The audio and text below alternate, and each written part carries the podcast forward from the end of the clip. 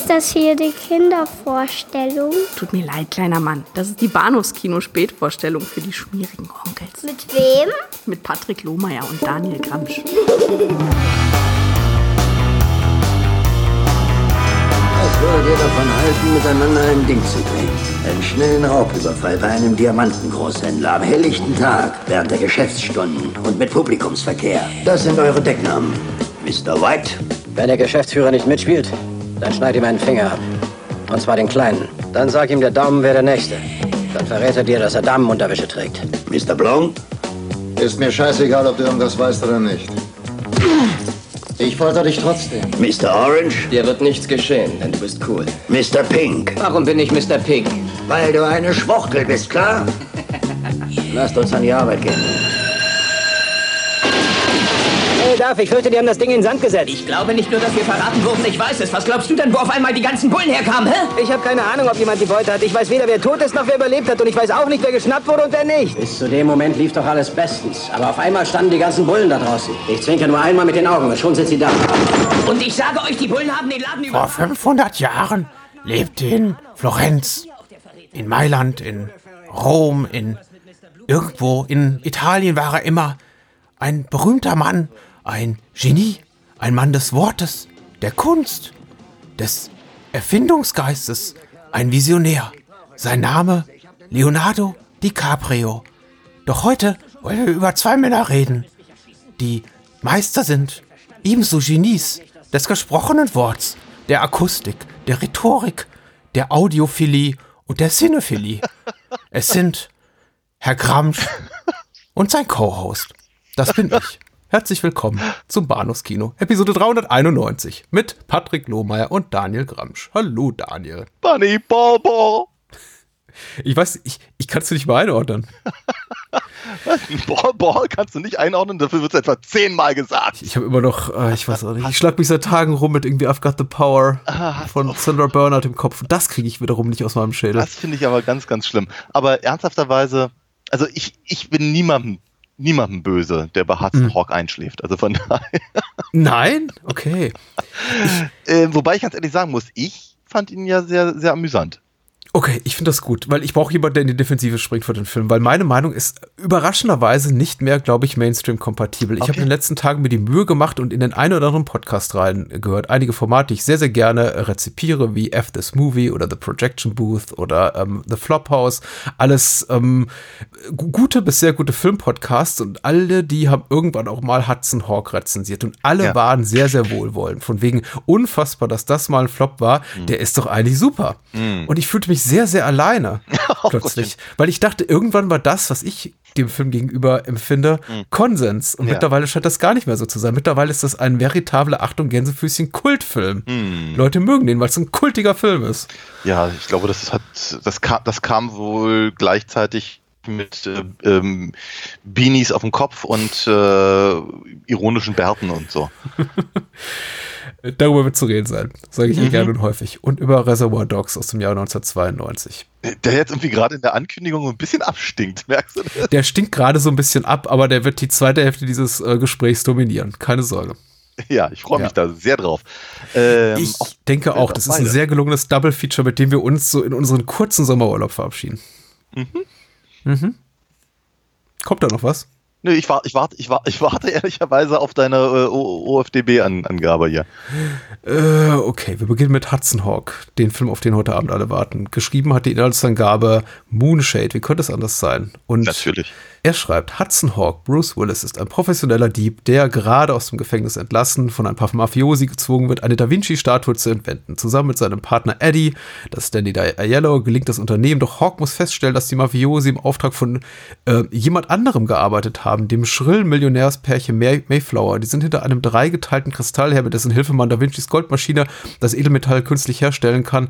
Äh, Hawk kann ihnen nicht entkommen, er wird zu weiteren Raubzügen gezwungen, verfolgt von einer Agentin des Vatikan, das ist Annie McDowell. Irgendwann wird die Sache allmählich zu bunt, doch gegen ihn stehen neben, meine Güte, den Mayflowers auch noch deren angeheuerte exzentrische Killertruppe.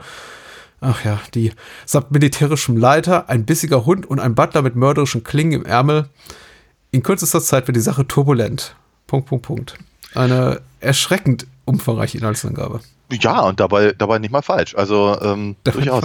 Ähm, wie, also ich glaube, glaube eins, eins kann man dem Film definitiv nicht vorwerfen, er wird nicht langweilig. Ähm, ja. Aber ob er gut bleibt, das möchte ich auch mal so dahingestellt lassen. Hm. Ähm, ich habe ihn damals nicht gesehen. Mm, Ich weiß gar nicht, Ja, ob knapp keine geworden. Ab 16, 91. Hm.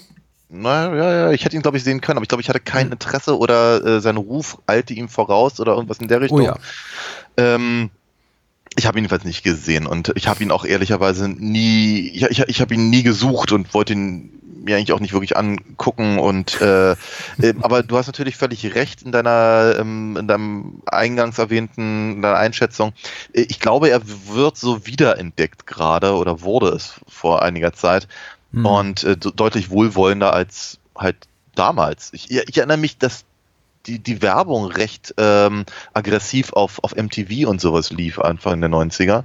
Ich glaube, man wollte schon dringend, dass man in diesen Film geht. Ähm, Catch the hab- excitement, catch the adventure, catch the hawk. Dadam. Ja, ja, irgendwie, irgendwie, nee, also mich, mich hat es irgendwie nicht gepackt.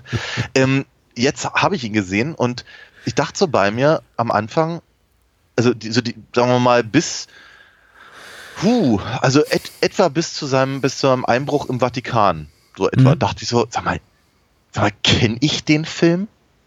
Da sind so viele Sachen drin, die ich glaube schon mal so oder so ähnlich gesehen zu haben, oder zumindest selber gemacht zu haben, vielleicht in Referenz auf irgendetwas, weil ähm, ich glaube, ich glaube so diese erste, naja, ich, ich gehe mal davon aus, dass es ein bisschen mehr als eine halbe Stunde war, bis, bis zu diesem, bis zu diesem, diesem Spiegeltrick halt und dem, dem Ja. Kodex von, von, von Da Vinci. Ähm, äh, Da sind halt so viele Sachen drin, die halt so klassisch im, im, im, im äh, ich weiß gar nicht, ob Heist-Movie das richtige äh, Wort ist, aber Caper vielleicht oder, oder also jedenfalls diese, diese äh, gewitzter, gewitzter Dieb bricht ein und, und, und, und klaut irgendwas Nummer. Ja. Äh, Und ich meine, ganz ehrlich, das ist, das ist, ja- das, das ist ja so right up my alley irgendwie. Ich, ich, Hm. ich, ich müsste das eigentlich lieben. Ich, ich, ich habe vor vielen, vielen Jahren meinen einen Zeichentrickfilm mit meiner, mit meiner Figur gemacht, da kommt eben auch diese Spiegelnummer äh, ähm, mit, mit Laserstrahlen irgendwie drin vor. Und ich kannte den Film halt nicht. Ähm, diese, diese ähm, Dinge irgendwo rüberschwingen und sich dann da, da, da, da am, am Seil halt runter sausen lassen und äh, also all diese, all diese ganzen Sachen, ich, ich, ich, es, es kam mir alles verdammt bekannt vor und ich glaube trotzdem, dass ich den Film nie gesehen habe. Ähm, und äh, es, es waren aber auch Sachen, wo ich dachte, hey, das ist irgendwie ganz cool. Ich, ich, ich müsste das eigentlich von rechts wegen alles sehr, sehr mögen. Auch die, auch, auch die etwas ab, ab, abstruseren Dinge äh, zum Beginn zumindest, eben die, äh, sagen wir mal, wenn man sich recht bet betrachtet, eigentlich keinen größeren Sinn ergeben, aber irgendwie im, im, im eigenen Kontext funktionieren, wie dass sie, dass sie ähm, die Zeit, die sie für einen Einbruch haben, halt an, an alten äh, Swing-Nummern äh, festmachen, die sie dann vor sich hin singen, damit sie wissen, Ja. wie lange sie da noch brauchen.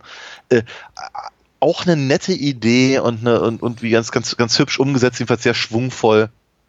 Ähm, wär- wäre, wäre vermutlich wirklich in einem, in so, einem- so einem 50er-Jahre-Ding nicht fehl am Platz gewesen. Ich, alles, alles Sachen, wo ich irgendwie dachte, das ist, das ist irgendwie seltsam, aber irgendwie finde ich es ganz ansprechend. Das wechselt dann irgendwann sehr schnell. Hm. Und ähm, irgend, irgendwann äh, stellte ich fest, ich, mir fehlt so ein bisschen die Puste. Ich, hab, ich, ich, ich, Hm. ich komme nicht mehr hinterher. Äh, ich, äh, fra ich fragte mich halt irgendwann, was ist mit diesem Film passiert? Hatten, die, hatten die kein Drehbuch? Haben sie das irgendwie alles am, am, am, Set improvisiert? Oder wer schreibt sowas? Oder was? Hm. So, äh, wissen Sie, was Sie tun? Ich glaube ja, aber ähm, Ja, ja, ja. Es, äh, es, ich, ich habe mir wirklich zwischenzeitlich echt die Frage gestellt, warum, warum sind das jetzt eigentlich sechs verschied äh, grundverschiedene Filme in einem? Mhm. mhm. Und ähm, wird, das wird nicht langweilig. Aber ich weiß Ich bin genau, gerade so ein bisschen erstaunt darüber, dass du dir die Frage später, im, also im späteren Verlauf des Films gestellt hast, weil ich habe mir die Frage ab Minute eins gestellt, was Echt, machen die da eigentlich? Okay. Ja, weil im Grunde der Film bleibt sich doch zumindest tonal treu über seine gesamte Laufzeit. Der ist ja von Minute eins an einfach neben der Spur. Der, der macht Dinge, die macht kein normaler Film. Der mhm. fängt eben an quasi als Historienstück, als Kostümschicken, ist mhm. aber dann hat Slapstick-Elemente, hat Science-Fiction-Elemente, ist quasi, quasi so ein Best-of der Karriere von Da Vinci. Das Ganze eingeleitet durch einen total dementen äh, Voice-Over hier von Canon himself, William Conrad, der dann vor, irgendwas vorliest und dann vollkommen erratisch in die Gegenwart springt mit, ah ja, jetzt habe ich aber genug von Da Vinci erzählt, jetzt reden wir mal über ein anderes Genie, nämlich hier den Cat Burglar, den Meisterdieb Hudson Hawk himself. Ja. Dann vergeht ungefähr 30 Sekunden, in denen 28 Mal der Name Hudson Hawk erwähnt wird und wie geil Bruce Willis ist. Also, Entschuldigung, wie geil Hudson Hawk ist, aber natürlich damit auch, wie geil Bruce Willis ist. Ja. Der ist, der, der ist super geil, weil zu dem Zeitpunkt 91 konnte ihm keiner was. Und im Grunde, finde ich, bleibt er so in der Tonlage dann auch die ganze Zeit. Ja, klar, da kommen dann noch mehr Oink und Zoink und Boink-Geräusche dazu. Ja. Und wirklich flapsige One-Liner, wie Bruce Willis Spruch, nachdem jemand geköpft wurde, ach, der Typ geht aber irgendwie demnächst so schnell nicht mehr zu einer Head-Convention oder sowas. Ja. Ich denke, ja, aber, ja. Äh, eigentlich ist das ziemlich früh da, ne? Also der One-Liner kommt jetzt relativ spät im Film, aber vergleichbare One-Liner gibt es ungefähr im, im, im, im, Dutzendfachen Dutzend. Du hast, ah ja, ein Dutzendfachen Dutzend. Ähm, ich möchte nicht sagen, dass du nicht recht hast. Ja. Aber es ist mir so nicht aufgefallen. Also es ist schon hm. so, das, das klar, du, du, du weißt, als, äh, du guckst jetzt gleich einen, einen, einen, einen, Film mit Bruce Willis äh, in seiner Hochphase als hm. Meisterdieb. Und dann haben wir halt eben genau dieses Kostüm, dieses Kostümding, was irgendwie National Treasure Film nicht fehl am Platz wäre. Mhm. Die mir uns ja auch gefallen haben, so ist ja nicht. Aber ähm, es ist, ich, ich war schon leicht verwirrt auch gerade dieser, dieser, dieser, dieser abstruse Alchemie-Ansatz mit, mit, mit, mit äh, Blei zu Gold und so. Komisch, aber andererseits dachte ich so bei mir, ja, nö, du, warum auch nicht? Ne? Also diese, diese äh, äh, nochmal, ich, ich, ich, ich ging da am Anfang wirklich so ein bisschen ran, wie wenn ich, wenn ich eine neue äh, Comic-Story schreibe. Ja. Ne, da, da sage, okay, ich habe ich hab hier vielleicht mal was gelesen, irgendein Artefakt oder irgendein, irgendeine, irgendeine äh, historische Figur da gibt es irgendwelche, irgendwelche Komponenten, die mir jetzt gefallen und jetzt, jetzt überhöhe ich die mal und, und mhm. gehe vielleicht ein bisschen übernatürlich ran oder äh, von mir aus eben so ein Fantasy-Science-Fiction-Bereich oder sonst irgendwas. Ähm, ich mache das normalerweise nicht bevor, bevor wir die Hauptfigur sehen, sondern würde das mhm. eher so eine Art Rückblende vielleicht machen. Aber ähm, so grundsätzlich dachte ich bei mir, ja, warum eigentlich nicht? Kann man mal machen. Ein Computerspielen, wie was ich im Lara Crofts äh, Abenteuern, machen sie es ja auch ständig. Also ich habe hat, ich hatte damit ehrlicherweise keine größeren Probleme, aber ich hatte mich tatsächlich gewundert über die Platzierung dieses, dieser Da Vinci-Rückblende. Äh, und das halt zehn Jahre vor dem Da Vinci Code. Also von daher nicht, nicht uninteressant. Ähm, ich habe ein schönes Einsatzreview gelesen irgendwo, ich glaube von äh, Matt Lynch, der geschrieben hat, äh, Hudson Dog ist the Da Vinci Code for Assholes. Und dann haben sich alle darunter aufgeregt, so von wegen, ja, er heißt es, dass jeder, der den Film mag, auch ein Arschloch ist. Und er meinte, nein, es bezog sich eigentlich auf die Protagonisten. Ja, ja. Aber man muss vorsichtig sein mit solchen Äußerungen. Das ist wohl wahr. Ähm, genau, aber dann, dann, dann, wenn der Film eben tatsächlich in die, in die Gegenwart springt und mhm. äh, im ähm, äh, Bruce Willis eben aus dem, aus dem, aus dem Knast halt äh, kommt und all das und eben von, von ähm, Danny Aiello abgeholt wird, fand ich es doch alles sehr. Ich, ich, ich glaube, das Überkandidelste an der ganzen Sache war dann eher, eher das, äh, die, die, die zerschossene Cappuccino-Tasse. Ja. Weil, weil der Rest ist relativ straight.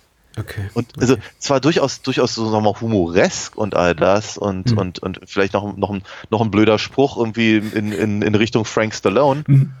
Aber äh, der, der gesamte der gesamte Einbruch, äh, auf, wenn, wenn, wenn sie dann da eben auf dem auf dem Skateboard an den an den ähm, Wachen vorbeirollen und und mhm. eben äh, diese, diese, diese Videoloop-Geschichte, die kennen wir ja auch aus verschiedenen anderen Filmen mhm. und so. Das ist alles, das, noch, noch mal, es, es wirkte ein bisschen auf mich wie vielleicht eine leicht parodistische, ein leicht parodistischer Ansatz, mhm. aber nicht völlig abstrus.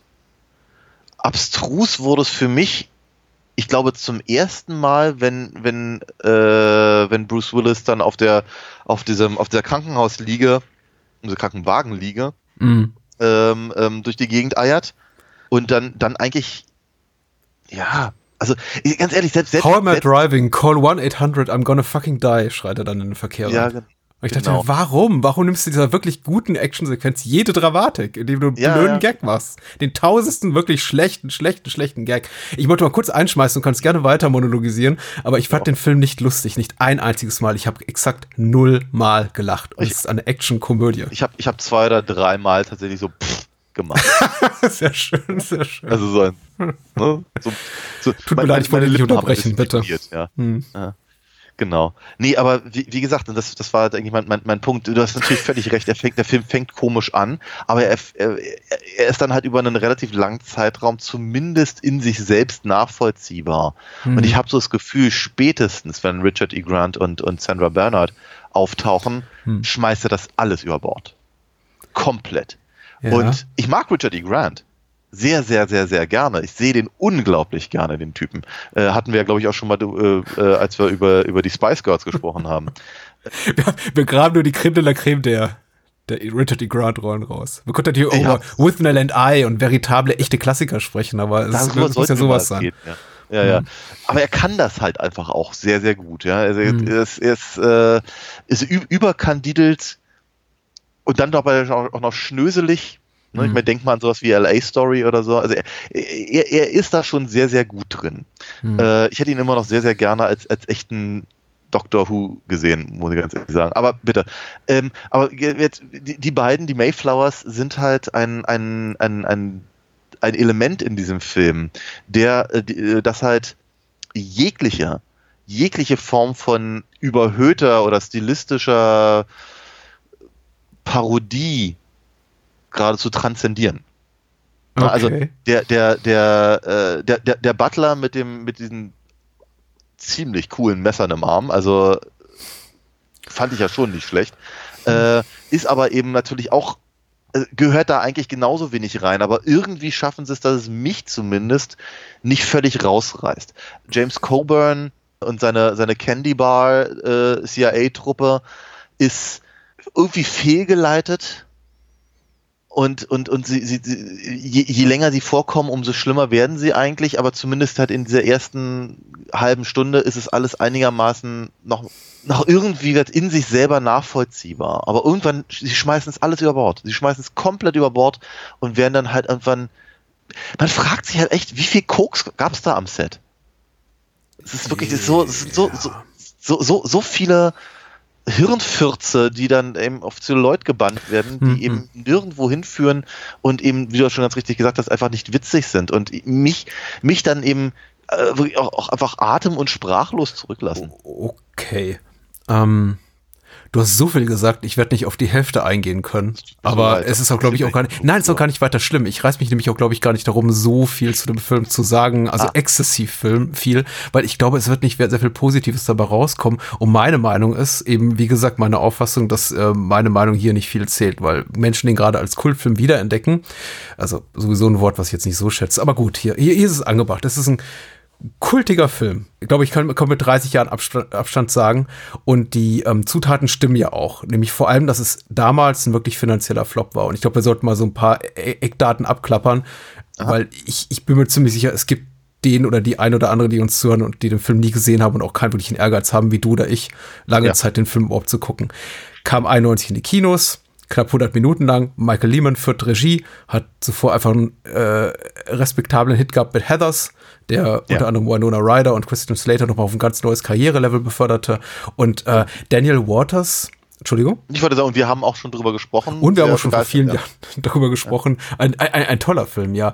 Und äh, das auch. Bruce Willis sowieso äh, auf der Höhe seines Erfolgs, muss man damals sagen, nach Moonlightning, nach äh, zwei, zwei Die Hard-Filmen, äh, sehr erfolgreich. Sehr, sehr teurer Film gewesen. Ich glaube, im zum Zeitpunkt seines Erscheins in dem Jahr zumindest der teuerste, bis dann ein paar, paar Wochen später Terminator 2, äh, T2 in, um die Ecke kam. Einfach ein sehr, sehr teurer, sehr, sehr großer Film, ein echtes Star-Vehikel, ein Vanity Project, könnte man sagen, through Bruce Willis, der auch an einem Drehbuch mitgearbeitet hat, zusammen mit Steven D'Souza, aber eben auch Daniel Walters, der hier keinen Credit kriegt, aber eben auch Heather schon gemeinsam gemacht hat mit Michael Lehman und auch an ähm, Batman Returns beteiligt war als äh, Autor und an äh, Demolition Man und das ist alles tonal auch gar nicht so weit weg von Hudson Hawk, Oh muss ja. man sagen. Also man, man, man liest doch den Daniel Waters, auch wenn er in den Credits nicht genannt wurde, aus vertraglichen Gründen, warum auch immer, mit. Und ansonsten auch ist eine Joel Silver Produktion, hat ein Schweinegeld gekostet, hat einen Michael Kamen Score, hat eine Starbesetzung mit Coburn, mit Ayeli, mit McDowell, mit Richard E. Grant, äh, Sandra Burnett und das sind nur die Nebenrollen. Ja. Das ist schon junger David Caruso, sollte man vielleicht Ja. auch erwähnen. Ja. Das ist schon alles auf dem Papier sehr, sehr, sehr geil. Und Bruce Ja. Willis findet sich eben auch gut. Also geil. Und das ist eben auch eine Zeit, in der Bruce Willis richtig top war und man ihn auch noch gerne gesehen hat. Und ich glaube, wenn ich sage, das ist der Bruce Willigste aller Bruce Willis-Filme, Ja. ist es gar nicht mal so ein vergiftetes Kompliment, wie es vielleicht klingt heutzutage, weil man Bruce Willis seit 20 Jahren nur noch aus irgendwie B- und C-Produktionen kennt und Mhm. er sich wirklich nicht mehr sehr verdient macht darin, sondern einfach nur noch kommt, um die Kohle einzukassieren und irgendwie einen halben Tag am Set mürrisch reinzugucken. Ja. Damals war Bruce Willis sehr heiß und ich glaube, das war genau eigentlich auf dem Papier das perfekte Vehikel für ihn. Und ist auch eine Art von richtig Big Budget Tentpole Movie, der heute so nicht mehr gemacht wird. Also, und der dieser Genre-Mix all- auf dem Papier ist einfach alles darin, glaube ich, was ich mögen könnte. Es ist Musical, Ja. es ist Action, es ist Komödie, es ist eine, es ist eine Satire, es ist eine Looney Tunes-artiger Slapstick da drin. Es ist wirklich, es, es sind transgressive, wirklich auch, auch exzessive Gewaltmomente drin. Einfach Sachen, von denen man denkt, wow, was, das in diesem Film hätte ich denen jetzt nicht zugetraut. Und Richtig. trotzdem verliert er mich an jeder Wegbiegung, an wirklich jeder. Ich, es gibt keinen Film, also kaum einen Film, den ich so frustrierend, als so frustrierend empfinde wie Hudson Hawk, der mich immer wieder so zurückholt, ganz kurz, und ich mir denke, das könnte ja was werden, und zack, da hat er mich wieder verloren. Mit Ja. irgendeinem schlechten Scherz und mit irgendeinem Setpiece, was ich unangebracht finde, mit irgendeinem tonalen Bruch, der mir ins Gesicht schlägt und sagt, ach, okay, du amüsierst dich, gut, dann bringen wir jetzt mal den Messermann ins Spiel, der schneidet irgendjemand die Kehle durch. Und ich denke mir, ah, ah, ah, ich kann mit Hudson Hawk echt wenig anfangen. Ja. Dabei sieht der Film gut aus. Und man sieht auch, dass er teuer war, dass er ein Ja. Schweinegeld gekostet hat. Und ich glaube, die Stars geben alles, aber ich finde ihn einfach konzeptionell, empfinde ich ihn als kompletten Griff ins Klo. Da- Ich habe nicht vor, dir irgendwie gegenzureden. Ja, wo, Überhaupt ich, nicht, Ich wünsche es mir aber, weil irgendwo da draußen sitzen Leute, die jetzt sagen, nein, der ist toll. Nee, aber ich kann das total nachvollziehen, was du da meinst. Und ich glaube, ich, glaub, äh, ich, ich glaube, ich nehme es nicht so persönlich. Ich glaube, der Film macht mich nicht sauer. Ähm, aber ich kann, ich, ich, ich glaube, genau die Punkte, die du genannt hast, sind eben auch solche, die mich stören, weil ich glaube ich eben so viel drin sehe, bei dem ich sage, das ist doch, das, das müsste mir doch so gut gefallen. Deswegen sagte ich vorhin Right Up My Alley. Dieser joviale, clevere Dieb-Charakter. Ka- So eine, so, eine, so eine Mischung aus Cary Grant und David Niven oder sowas, weißt du? Das ist so, äh, das, das, das, das, das, das könnte funktionieren. Und Bruce Willis gibt sich ganz, ganz viel Mühe, und dafür könnte ich ihn ja knutschen, äh, eben nicht äh, John McLean zu geben, sondern eben eher äh, seine Rolle aus Moonlighting, Moonlighting. ja. Ja. Äh, und, und, und äh, ich finde es halt ein bisschen doof, dass die, die deutsche Synchronstimme eben zu dem Zeitpunkt dann schon Manfred Lehmann war, weil eben seine Synchronstimme aus Moonlighting hat meiner Meinung nach immer besser gepasst, wenn er Mhm. lustige Rollen hatte. Wie er, wie, keine Ahnung, was ich bei Blind Date zum Beispiel oder hier, äh, na, wo er Tom Mix spielt. Mhm. Und äh, hier der, der andere, ist er auch, Blake Edwards? Ich glaube ja. Und ähm, oder oder äh, der Tod steht dir gut und so eine Geschichten. Mhm. Ähm, also immer, immer dann, wenn Bruce Willis lustig sein sollte, hatte er die andere Synchronstimme. Wenn er, wenn er hart ist, hat er eben Manfred Lehmann. So. Aber hier haben sie eben Manfred Lehmann genommen und das war auch der Grund, warum ich ihn mir, also einer der Gründe, warum ich mir auf Englisch angeguckt habe und da hat er mir, glaube ich, ein bisschen mehr Spaß gemacht. Ja. Und ich sehe halt so viele Sachen. Ich finde sie eben auch nicht unclever. Ich finde sie inkonsequent.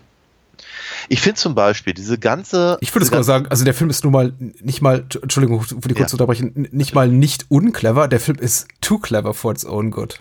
Er ist glaube- die ganze, er ist nonstop clever. Das ist ja das Schlimme an dem Film. Naja, ich glaube, er ist, er, ist, er ist tatsächlich nicht halb so clever, wie er denkt zu sein. Also Das ist, ja, das ist wahr. nochmal, diese, dieser gesamte Einbruch, wenn es um dieses, um dieses Pferd geht, dachte ich so bei mir, ja, warum nicht? Das macht doch Spaß. Es ist völlig balla also Ball Ball. Ähm, Das ist und a Star singen. ja genau. Das Aber konzeptionell ist super, wenn sie den Song auch singen würden, was natürlich nicht der Fall ist. Sie singen es zu Beginn und dann am Ende der Sequenz wieder. Und zwischendrin, ja. Ja, genau.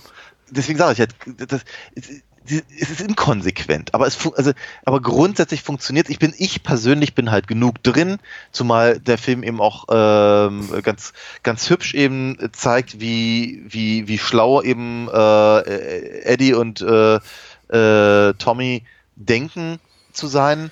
Und äh, wir, als Zuschauer wissen aber schon, da, das geht doch nach hinten los, weil der, weil der dicke Wärter da eben sich auf den Stuhl gesetzt hat. Ein Und so- Brüller. Ein, Br- ein Brüller, ja. Mhm. Aber trotzdem, aber, aber er funktioniert trotzdem, weil ich als Zuschauer mehr weiß als die Figuren. Hm.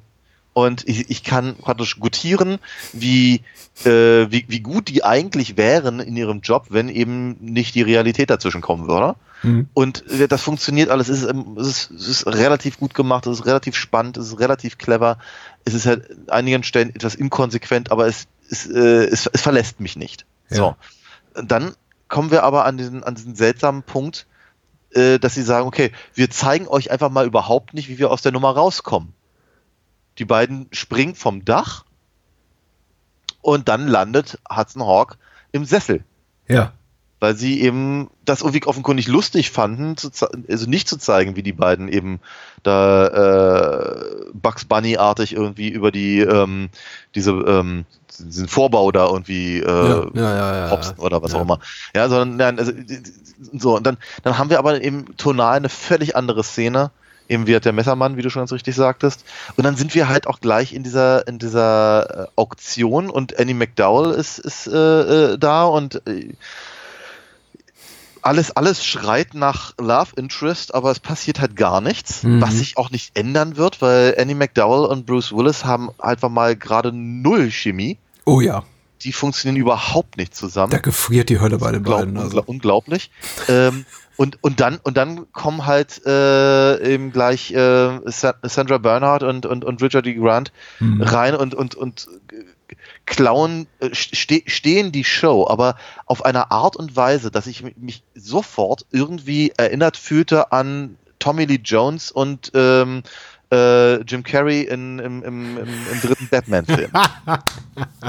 Ja, Und ja, das fand ja. ich schon unerträglich. Ja, es, So. äh, äh, für mich fühlt sich das und auch viele, viele andere Szenen, die man jetzt dabei zitieren könnte, so an, als wäre die da rangegangen, also die Filmschaffenden hinter der Kamera, Michael Lehman und Co. mit, das muss funktionieren, weil es so im Drehbuch steht.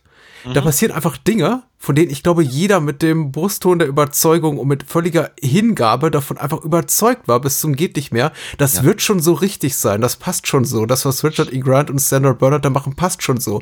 Zwischen McDowell und Bruce Willis wird schon funken, weil das sind ja zwei Megastars, oder zumindest zwei sehr, sehr attraktive Hollywood-Leute. Das passt alles schon. Aber es ist, ich guck's mir an denke mir, ja, nein. Nein, das ist einfach, das, das passiert eben einfach nicht. Nur weil der Typ Bruce Willis ist, kann er nicht zu einer Kunsthistorikerin gehen und sagen, ich finde ja Kunsthistoriker scheiße. Und sie sagt Ja. dann, ach, ach so, ja, ich bin Kunsthistorikerin. Ja, sowas. Das ist ein Schenkelklopfer. Und schon funkt's. Das funktioniert, also, so funktioniert ein klassisches Hollywood Meet, Meet Cute nicht. Und das ist Ja. eben der, der ganze Film tatsächlich, dass ich mir, das, dass ich mir denke, ich, ich glaube, da saßen ganz viele Leute, auch Mhm. Stephen D'Souza, Bruce Willis, Robert Kraft, Daniel Waters, ganz viele Leute, die an dem Drehbuch beteiligt waren, Michael Lehman wahrscheinlich auch noch persönlich, in ga, ganz viele Wochen lang da in der Pre-Production und haben an diesem Ding geschrieben und jeden Gag da reingestopft, den es irgendwie nur zu machen gibt. Und sich irgendwann gedacht, ja, das, das passt schon so. Weil Mhm. es hat mit so vielen Leuten an dem Skript gearbeitet, das muss ja gut sein. Mhm. Und wir kriegen alle so viel Geld, das muss ja gut sein. Ja, ja, ich glaube auch, dass sie sich da sehr darauf verlassen haben. Ich meine, Richard E. Grant weiß offenkundig, was er da tut. Also, Oder, Ja. zumindest tut, oder zumindest tut er genau das, was man ihm gesagt hat, was er tun sollte. Ja, ja, ja. Aber, aber, und das macht er ihm auch sehr überzeugend. Sandra Bernhardt ist einfach keine gute Schauspielerin. Es Mhm. ist ganz, ganz furchtbar. Ich äh, habe ja jetzt nur gerade die gesamte, äh, die gesamten Staffeln Roseanne und wie hinter mir. Nein, Sandra Bernhardt ist nicht gut. Warum die überhaupt jemals eine Karriere hatte, ist mir völlig, völlig schleierhaft. Also zumindest auf komödiantischer Ebene. Ich fand sie ganz erträglich in King of Comedy, äh, dem Mhm. Ja, ich erinnere Scorsese-Film. mich. Ja, ich erinnere mich. Aber das war auch, ich glaube, das, da, da hat sie, das war, glaube ich, die Rolle, die ihrer Rolle, die sie in allen anderen Sachen, die sie je gemacht hat, auch ähnelt, bei der Mhm. jemand gesagt hat, das ist genau das, was du den Rest deiner Karriere machen musst. Und danach Ja. hat sie eigentlich nur noch so minimal im Ton variiert. Und hier ist Mhm. es, glaube ich, so auf die absolute Spitze getrieben. Dann haben wir, dann haben wir halt diese, dann haben wir halt diese, äh, diese Nummer da im, im, im Krankenwagen und die Spritzen im Gesicht von, äh, ist, Ja. ist, ist es Frank Stallone, der die Spritzen abbekommt? Ich Nee, ich glaube, es ist der anderes, Ja. ne, ja. Aber heftige Nummer, denke ich so bei mir. Whoops. Damit habe ich jetzt damit, also in de- in dem Film so nicht mehr gerechnet.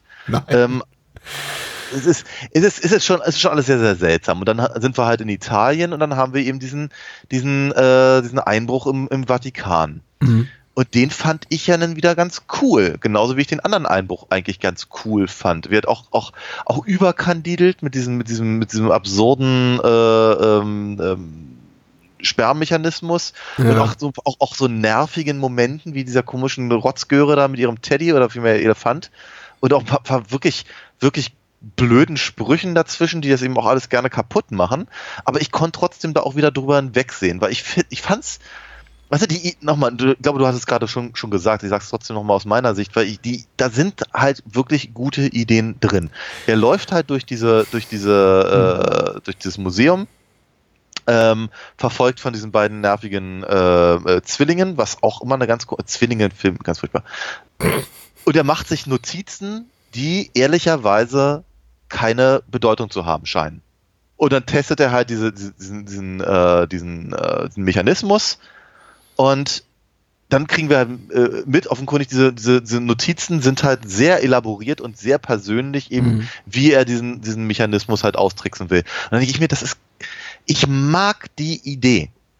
Ich finde das schon wirklich cool. Das hat, das hat auch, das hat, das hat so, das hat so, so, so, leichte Mission Impossible Anleihen dabei und das wird, es ist alles sehr clever, ich mag das und auch, dass das eben alles dann auch entsprechend umgesetzt wird. Ich mag diese ganze Geschichte mit den, mit den Spiegeln, äh, äh, die er dann da zwischen den, den äh, Laser äh, steckt und eben wie er, wie er im Prinzip den, den Wächter dazu bringt, ihm praktisch dabei zu helfen, diesen Kodex zu stehen. Clevere Sache. Ich fand das wirklich cool. Alleine nur diese Sequenz ist Hm. wirklich gut. Sie ist, man sollte nicht zu viel drüber nachdenken, aber für einen, einen, einen, einen Film dieser Art äh, ist das tatsächlich eine sehr gelungene Sache, die eben auch unsere Hauptfigur gut aussehen lässt. Und danach haben, sind wir dann, da- dann sind wir dann gleich schon wieder in dieser in dieser in dieser komischen ähm, Ver Verfolgungsjagdnummer, in der er dann dann beim äh, äh, di di- direkt beim Essen mit äh, mit Andy McDowell landet. Mhm. Und ich denke mir, ach, bisschen zu viel des Guten schon wieder. Und äh, da, da, so, aber ehrlicherweise danach, danach hört der Film auf wirklich, also ich, danach kommt eigentlich keine Szene mehr, die für mich in irgendeiner Form wirklich funktioniert. Es ist rasant und nochmal, es ist nicht langweilig, aber ich habe danach dann überhaupt keinen, äh, keinen Moment mehr, wo ich irgendwie denke, oh ja, Hm. das ist eine clevere Idee, ah ja, Mensch, da habt ihr euch noch ein paar Gedanken gemacht, aber ihr habt's versaut, sondern danach ist eigentlich nur noch überkandidelt, es ist sehr, sehr laut. Mhm. Figuren benehmen sich seltsam. Andy McDowell darf wie ein Delfin japsen. Mhm. Äh, mehrfach. Das war beim ersten Mal schon nicht lustig und nervig. Die, die, die, die Mayflowers bauen Da Vincis Maschine nach und auf, auf, einmal werden halt irgendwie alle, alle CIA-Handlanger von äh, James Coburn äh, umgebracht, eigentlich mehr so aus Dafke, äh, Dafke meine ich. Ähm, es ist, es ist Oh, Menschen sterben in diesem Film fast nur zum Scherz. Es gibt keinen wirklich ernstzunehmenden Tod in diesem Film. Ja. Also Me Menschen sterben noch und nöcher, aber es ist immer als Comic, Comic Relief. Es ist immer so, Ja, ach, der ist auch tot, ach, ist ja lustig. Und selbst wenn einer, selbst wenn äh, Five Tone stirbt, angeblich, er kommt ja dann zurück, ist es so, Ja. ach, verdammt, er ist tot. Und weiter. aber, aber eben auch nicht mal, nicht mal aus, aus, aus Plotgründen nachvollziehbar. Und ich weiß auch nicht. Der Film, der Film rennt halt irgendwie mit, mit allem, was er so im Gepäck hat, irgendwie Richtung Ziellinie und ich wünsche ihm irgendwie dabei alles Gute, weil ich möchte eigentlich, dass es vorbei ist. Ähm, da wird danach, also nach, nach dieser Codex-Geschichte, ich möchte nicht sagen, dass ich gar keinen Spaß mehr hatte, aber ich, ich stellte fest, dass ich den Film immer weniger verstehe. Mhm. Bis, bis dahin habe ich halt gedacht, okay, ihr hattet ein paar wirklich coole Ideen und ein paar clevere Einfälle, die ihr auch noch relativ gut umgesetzt habt, aber ihr habt eben auch ein paar Querschläger dabei gehabt, die eben nicht so dolle gut funktionieren und bei denen ich mir gewünscht hätte, dass sie vielleicht draußen wären. Aber die letzte Dreiviertelstunde oder so, holla die Waldfee. Das ist, Die letzte Dreiviertelstunde im äh, Gegensatz zur ersten Dreiviertelstunde. Ist ja, Ja. eine ganze Menge, ist die Hälfte des Films. Ja, ja, ja. Das ist, Äh. sie greifen ja noch mal ein paar Sachen auf, wenn eben, wenn, wenn dann eben äh, äh, Danny Ayala und Bruce Willis halt noch mal singen dürfen, während sie dann da irgendwie ihre Bomben ab, ab, abfeuern Hm. und so, aber es ist halt irgendwie nicht mehr, es ist dann halt einfach nicht mehr, es ist nicht mehr raffiniert, es ist nicht mehr clever, es ist dann noch sehr, sehr brachial und Der Film war nie raffiniert. Zu keinem aber, aber, Zeitpunkt. aber, er, aber er tut so, als ob. Als, er, tut zumindest, er tut zumindest so, als hätte er das Potenzial, raffiniert zu sein. Oh, das war schon wieder so viel. Keine Ahnung. Äh, Ich, ich, ich weiß nicht, ob es zielführend ist, jetzt für mich ähm, einzelne Sachen zu benennen, die mir nicht gefallen haben, weil ich glaube, dann komme ich aus dem Reden nicht mehr raus. Und ich möchte sich irgendwie auch zehn Minuten einfach Szenen runterspulen, die mir nicht zugesagt haben, weil es, wie, also wie gesagt, wenig zielführend. Vielleicht eher so, so ein paar grundsätzliche Mechanismen, also einfach Ja. Methodiken, die der Film entwickelt, sich zu eigen macht, um lustig zu sein, um actionreich zu sein, um spannungsreich zu sein, die in meinen Augen nicht funktionieren. Ich glaube, dieses clevere, dieses smart-assige ist einfach grundsätzlich daneben. Referenziert äh, Bruce Willis frühere Rollen, spielt auch so ein bisschen glaub ich, auf sein Star-Image ein. Der Film ist eben auch wirklich sehr, sehr gut darin und ich meine, Bruce Willis war eben auch so als Initiator des Projekts und, und als Co-Autor zum großen Teil als kreative Kraft daran beteiligt, dass er eben möglich ma maximal gut aussieht in diesem Film, ebenso seinem Image auch gerecht wird. Und das ist schon mal, finde ich, ein schlechter Ansatz. Oder in diesem Fall nicht komplett gelungener Ansatz, weil so ihm se- seiner Figur jegliche Selbstironie fehlt oder irg irgendwelche Brüche. Es gibt so ein paar Sachen, äh, zwei, drei Momente, kurze Momente, denen er mal nicht gut aussieht, aber das sind die allerwenigsten. Meistens steht er über den Dingen und ist irgendwie Herr der Lage und äh, wenn das mal nicht ist, dann ist das im- immer, immer nur sehr, sehr kurzlebig und äh, zwei, zwei Momente später ist er schon wieder on top of everything. Und das hat mir grundsätzlich nicht gefallen. Die Gags sind eben, du, du hast, okay, die Heißsequenz im Vatikan, um mal was aufzugreifen, was mir ganz gut gefallen hat. Und was der Film ja auch immer wieder bietet, sind tatsächlich gute Ideen. Gute Ideen für Spannungssequenzen, für Actionsequenzen, für komödiantische Sequenzen das macht er auch stellenweise ganz gut, noch nicht mal irgendwie komplett verkehrt. Äh, Wie, wie gesagt, der Moment mit ihm auf der Krankenhausbare auf der Rolle, ist ja auch ein gut, gut, gut gemachter Action-Moment. Ich kann nicht sagen, dass mir die Set-Pieces am Ende des Films nicht gefallen haben. Die sind auch durchaus spektakulär und da sieht man eben auch, wohin die ganze Hollywood-Kohle gewandert ist. Also so, so ist es ja nicht. Der Film behandelt sie aber gleichwertig zu tausend anderen wirklich richtig schlechten Einfällen, auf denen er auch immer wieder rumreitet und die exzessiv durchexerziert werden, wie zum Beispiel die ganze Sache, dieses Konzept von wegen, die CIA-Killer haben alle Namen wie Schokoladenriegel. Ja. Der Film hat diese Idee und die ist nicht besonders komisch und das muss doch irgendwem hinter den Kulissen auch klar gewesen sein. Dass es nur ein begrenztes humoristisches Potenzial hat oder Kapital in sich trägt, einen dicken, muskulösen Mann Butterfinger zu nennen und Ja. eine äh, dunkelhäutige Assassine Almond Joy und David Caruso als stummen äh, Killer Kit Kat. Aber es wird immer und immer und immer und immer darauf verwiesen, auf deren Namen. Als ob das ein Gag ist, der irgendwie auch in der, nach, nach 30, 40, 50, 60 Minuten gleichbleibend gut funktioniert. Und ich weiß nicht, wie oft, das ist fast schon so wie irgendwie äh, Jack in Titanic. Ich hatte mich komplett darüber überhört, wie irgendjemand Almond Joy oder Snickers oder Kit Kat schreit, weil ich dachte, ja. wir wissen, dass die so heißen. Der Gag war schon beim ersten Mal leidlich, leidlich lustig.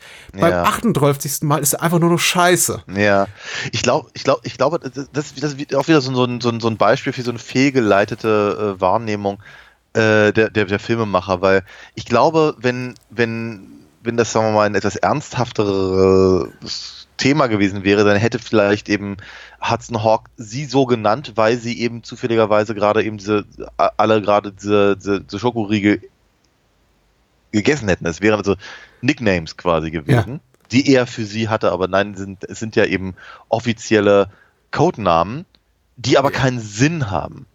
Sie haben keinen Grund. Es gibt, es ist nicht mal, es ist, es ist nicht cool, es ist nicht, und lustig ist es schon mal gar nicht. Ja, also äh, es ist halt, es ist halt nicht wie, äh, wie Kill Bill, ja, wo die dann irgendwie weiß ich, Black Mamba heißen oder sowas. Ja, oder, oder, keine Ahnung, äh, Sidewinder oder Rattlesnake oder wie die das alle Problem heißen. ist eben, sie funktionieren auch als Schurken nicht. Und ich meine Actionkomödie hin und her, also Komödie hin oder her. Du brauchst natürlich irgendwie einen Aspekt der Bedrohung, irgendwas, was Suspense oder Thrills kreiert. Und das hast Ja. du in dem Moment eben nicht, indem alle deine Schurken, Lo Looney Tunes alike, total überzeichnete Figuren sind, die dämliche Namen tragen und sich komplett inkompetent verhalten. Absolut. Das ist eben ein grundsätzliches Problem dieses Films, der ja irgendwo auch ein Action-Thriller sein möchte. Ja. Und du kannst mich erzählen, dass er das nicht sein möchte, weil das ist eben auch das, wo, wo- wofür Bruce Willis mitunter Anfang der 90er sehr, sehr, sehr bekannt und beliebt war. Und ich glaube, das, was er auch bereinbringen wollte. Natürlich. Er wollte die eierlegende Wollmilchsau, aber Ja. das ist eben die, die, die Eier, die die Sau scheißt, die, die sind eben ziemlich ranzig, finde ich. Schön gesagt. Ähm, ich, glaub, ich glaube auch, dass ich da, also ich sehe ich seh da halt so den Versuch, eben, sagen wir mal, so dieses alte äh, Star-System irgendwie wieder, wieder äh, beleben zu lassen. Ne, dass man halt praktisch eben nicht in einen Film geht, weil einen das Thema interessiert, sondern weil eben Bruce Willis mitspielt, so wie es halt früher, keine Ahnung, eben Cary Grant gewesen wäre oder so. Und Ja. ja, nur und, und äh, Ich stelle mir gerade Cary Grant vor, wie er gegen irgendeinen Elder Statesman Hollywood in den 40ern kämpft, der dann plötzlich irgendwie seine Karate-Tricks rausholt und dann kommt auf der, dazu kommt auf der Tonspur. Ja! Ja genau. Aber das Und- macht dieser und, Film hier. Es ist furchtbar. Ja, genau. Und dann und und und äh, was noch viel schlimmer ist, dass ich dass ich James Coburn zum zum Nappeln machen muss hier in dem Film, sondern dass dass Bruce Willis halt im Prinzip Roger Rabbit gibt auf einmal Mhm. mit diesem, diesem Knick Knickknack nach vorne und hinten und und so, während er schon gar nicht mehr gehauen wird. Wieso passiert das? Wieso passiert das? Ja. Ja. In, in Man was für einer Realität spielt dieser. Okay, wir haben vor gar nicht allzu langer Zeit in einer Bonusfolge über Roger Rabbit gesprochen. Ein sehr schönes Gespräch, man sollte sich unbedingt anhören. Und das, ja. was Zemeckis eben macht, unabhängig davon, ist natürlich Roger Rabbit der äh, zehnfach brillantere Film als dieser hier. Was aber äh, Zemeckis macht, ist tatsächlich die Regeln dieser Welt zu etablieren, weil der Film nur so in seiner Dramaturgie funktioniert. Und Ja. Hudson Hawk erfindet die Regeln eben alle 30 Sekunden neu. Ja. Und das ist ab irgendwann sehr, sehr problematisch, wenn man eben merkt, okay, das ist nicht quasi ein, ein, ein Angriff auf die Sinne des Zuschauers oder der Zuschauerin, um sie zu überfordern und mit, einfach mit, ihren, mit ihrer Erwartungshaltung vielleicht auch zu spielen und einfach sehr, sehr raffiniert zu sein. Nee, es basiert einfach auf, es ist einfach der Tatsache geschuldet, dass sie, glaube ich, keine Ahnung davon hatten, welchen Film sie da machen. Ja. Also klar, sie wissen, was sie haben. Das Drehbuch, ich habe ja gesagt, das steht alles im Drehbuch, das hat schon so seine Ordnung. Aber warum steht es da? Warum Hm. ist diese Wachmänner einen Witz machen über, über Wongs im Telefonbuch? Das braucht kein Mensch. Der Witz ist nicht gut. Das ist, Bruce Willis nachts auf dem Klo aus dem Arsch gekrochen. Und er hat gesagt, das muss ins Drehbuch rein. Und deswegen ist es da. Und der ganze Film fühlt sich leider so an. Ich werd sauer aber, was, langsam. aber, aber was erwartest du von einem Film, der auf einem Song basiert, den Bruce Willis auf seinem Album The Return of Bruno geschrieben hat? Ja, singen kann er auch nicht.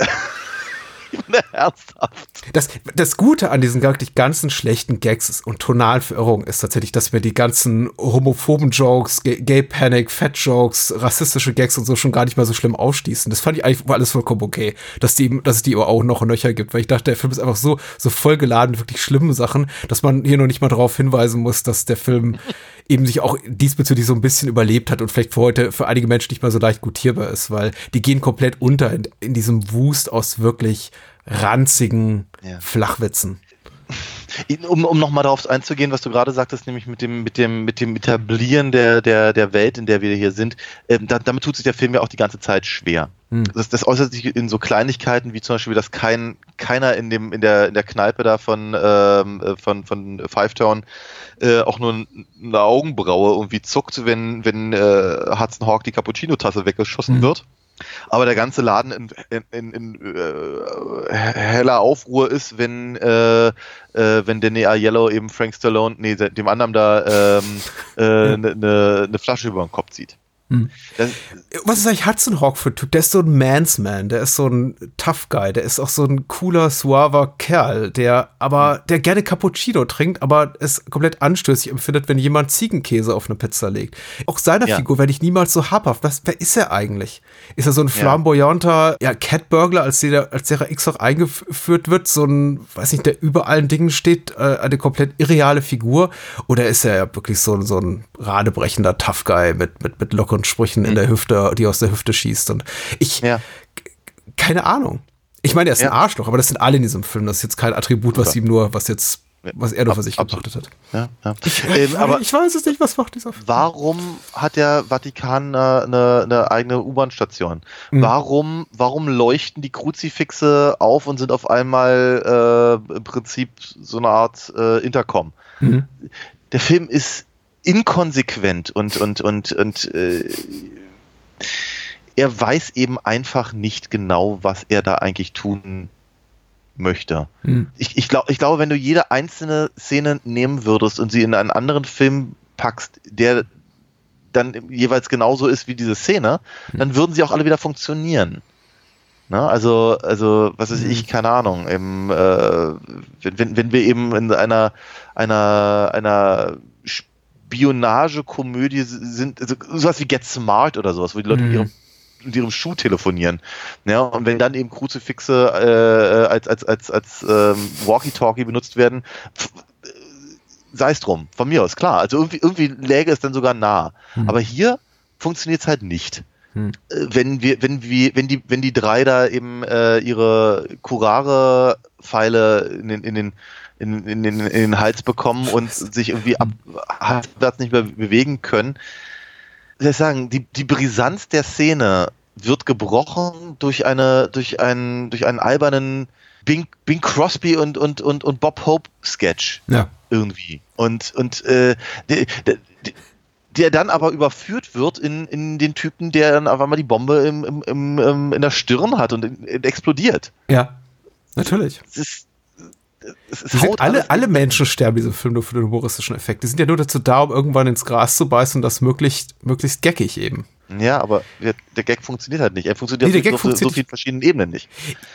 Ja, und vor allem für mich nie auf der Ebene nicht, weil die Sachen eben authentisch schmerzhaft aussehen. Und Oh ja. dadurch einen eben aus der Leichtigkeit, die der Film offenbar erzeugen will, und das ist ganz offensichtlich, ich glaube nicht, dass ich da irgendwas falsch verstanden habe, dass die in dem Kontext nicht funktionieren. Du kannst nicht einen leichtfüßigen äh, äh, Caper-Movie zeigen, ein Heist-Movie, wie auch immer, und dann zwischendurch sowas reinbringen wie gewaltsame Tode. Und die werden eben reingestreut wie Pfeffer in Rührkuchen. Das passt eben einfach nicht. Die tauchen immer auf, wenn man sie am wenigsten erwartet.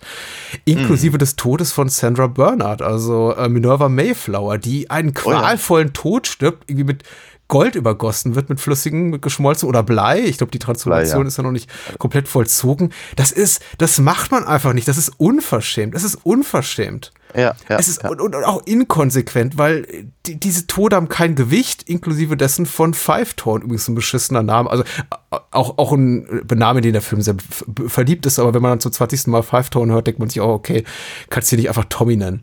Der äh, zweimal wieder auftaucht mit Ich bin doch nicht tot, ich habe mir übrigens so Ketchup an die Wampe geschmiert. Und dann hat er wirklich, da machen sie wirklich einen Witz über Heinz Ketchup.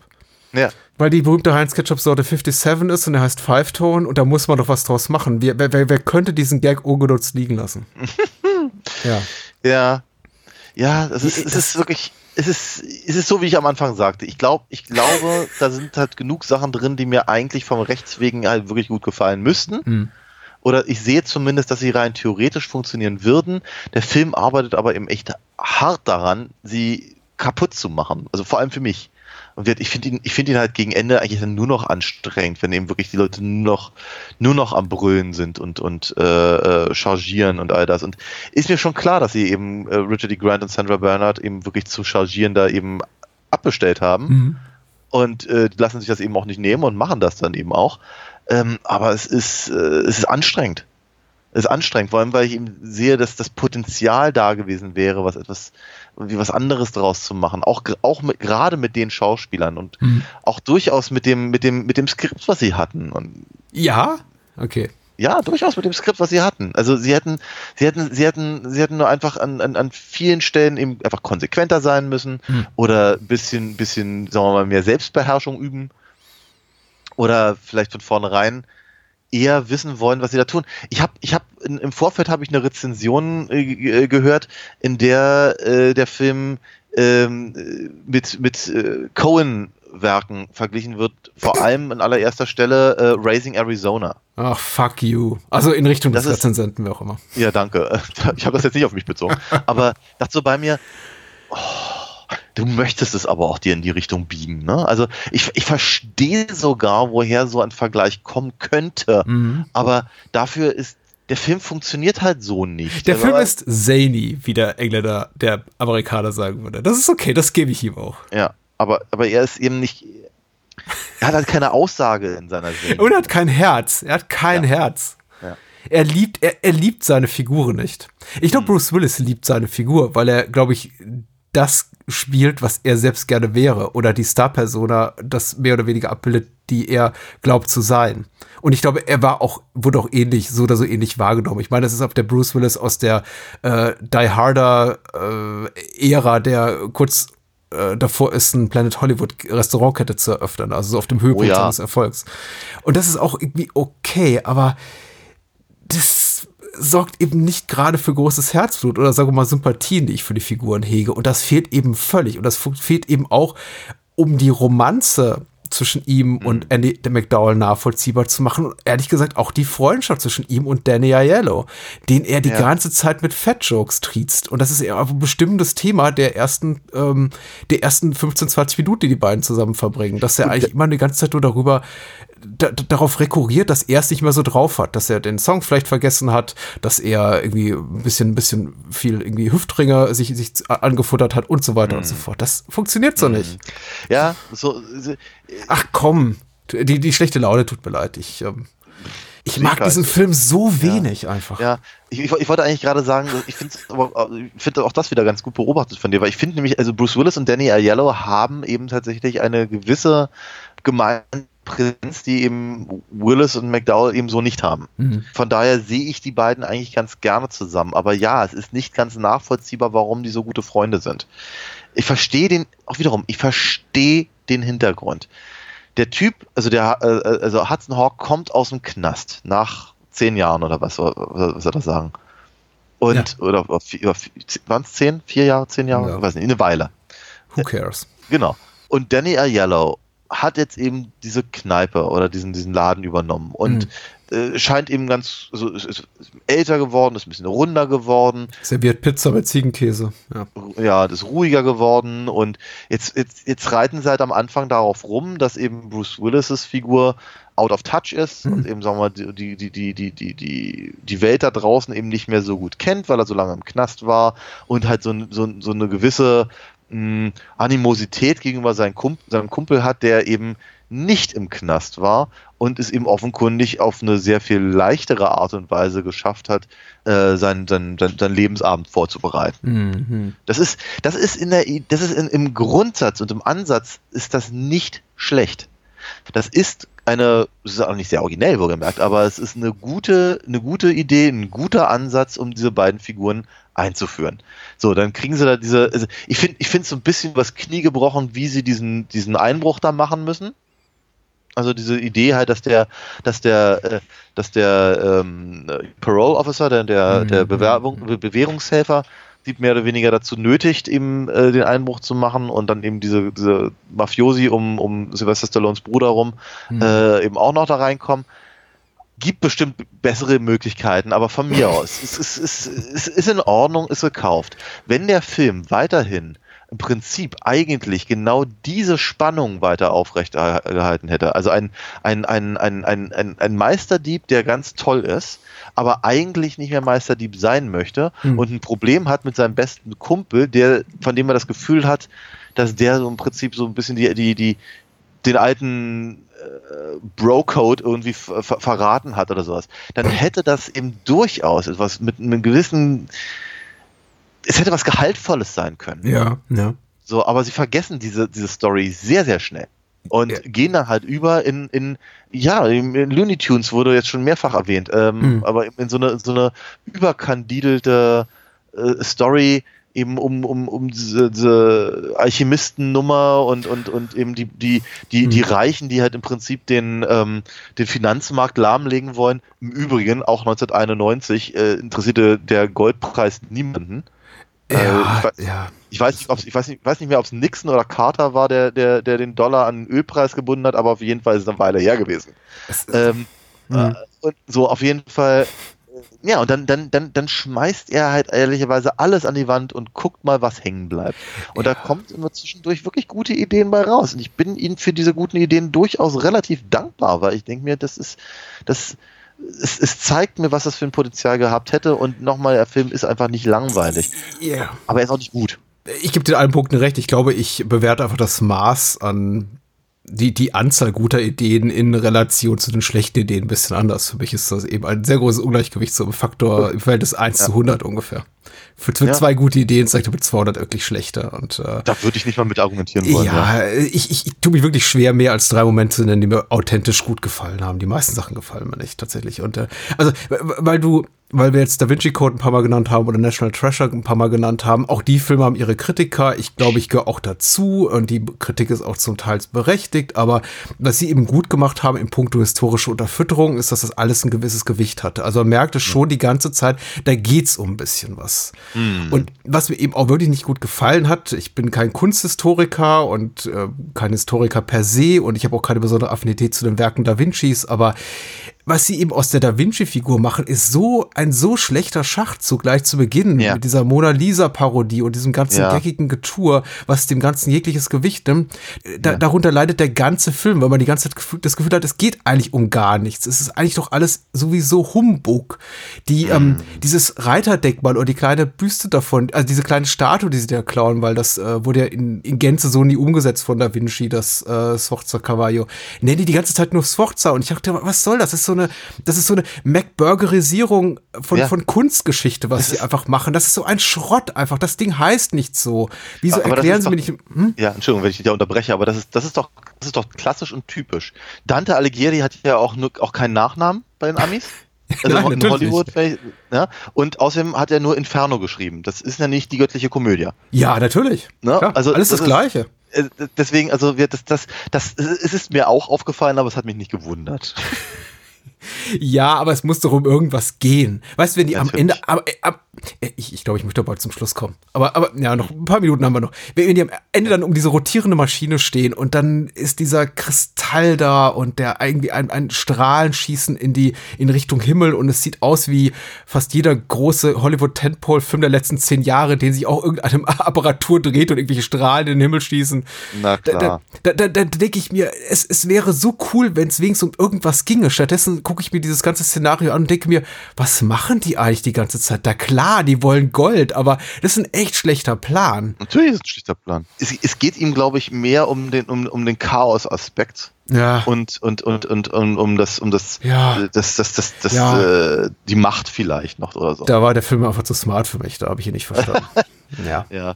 Es ist, ich glaube, dass der Film tatsächlich an der Stelle eben auch sehr, sehr stolpert und wird. Ich glaube, die Punkte, die du genannt hast, sind halt, äh, sind halt Meilensteine auf dem Weg zum Stolpern, weil er, er will größer, er etwas Größeres haben, als er, will, im Prinzip, er will eigentlich einen Bond-Bösewicht haben. Ja, klar. So, aber eigentlich, die Story, die sie erzählen, müsste eigentlich was relativ Kleines sein.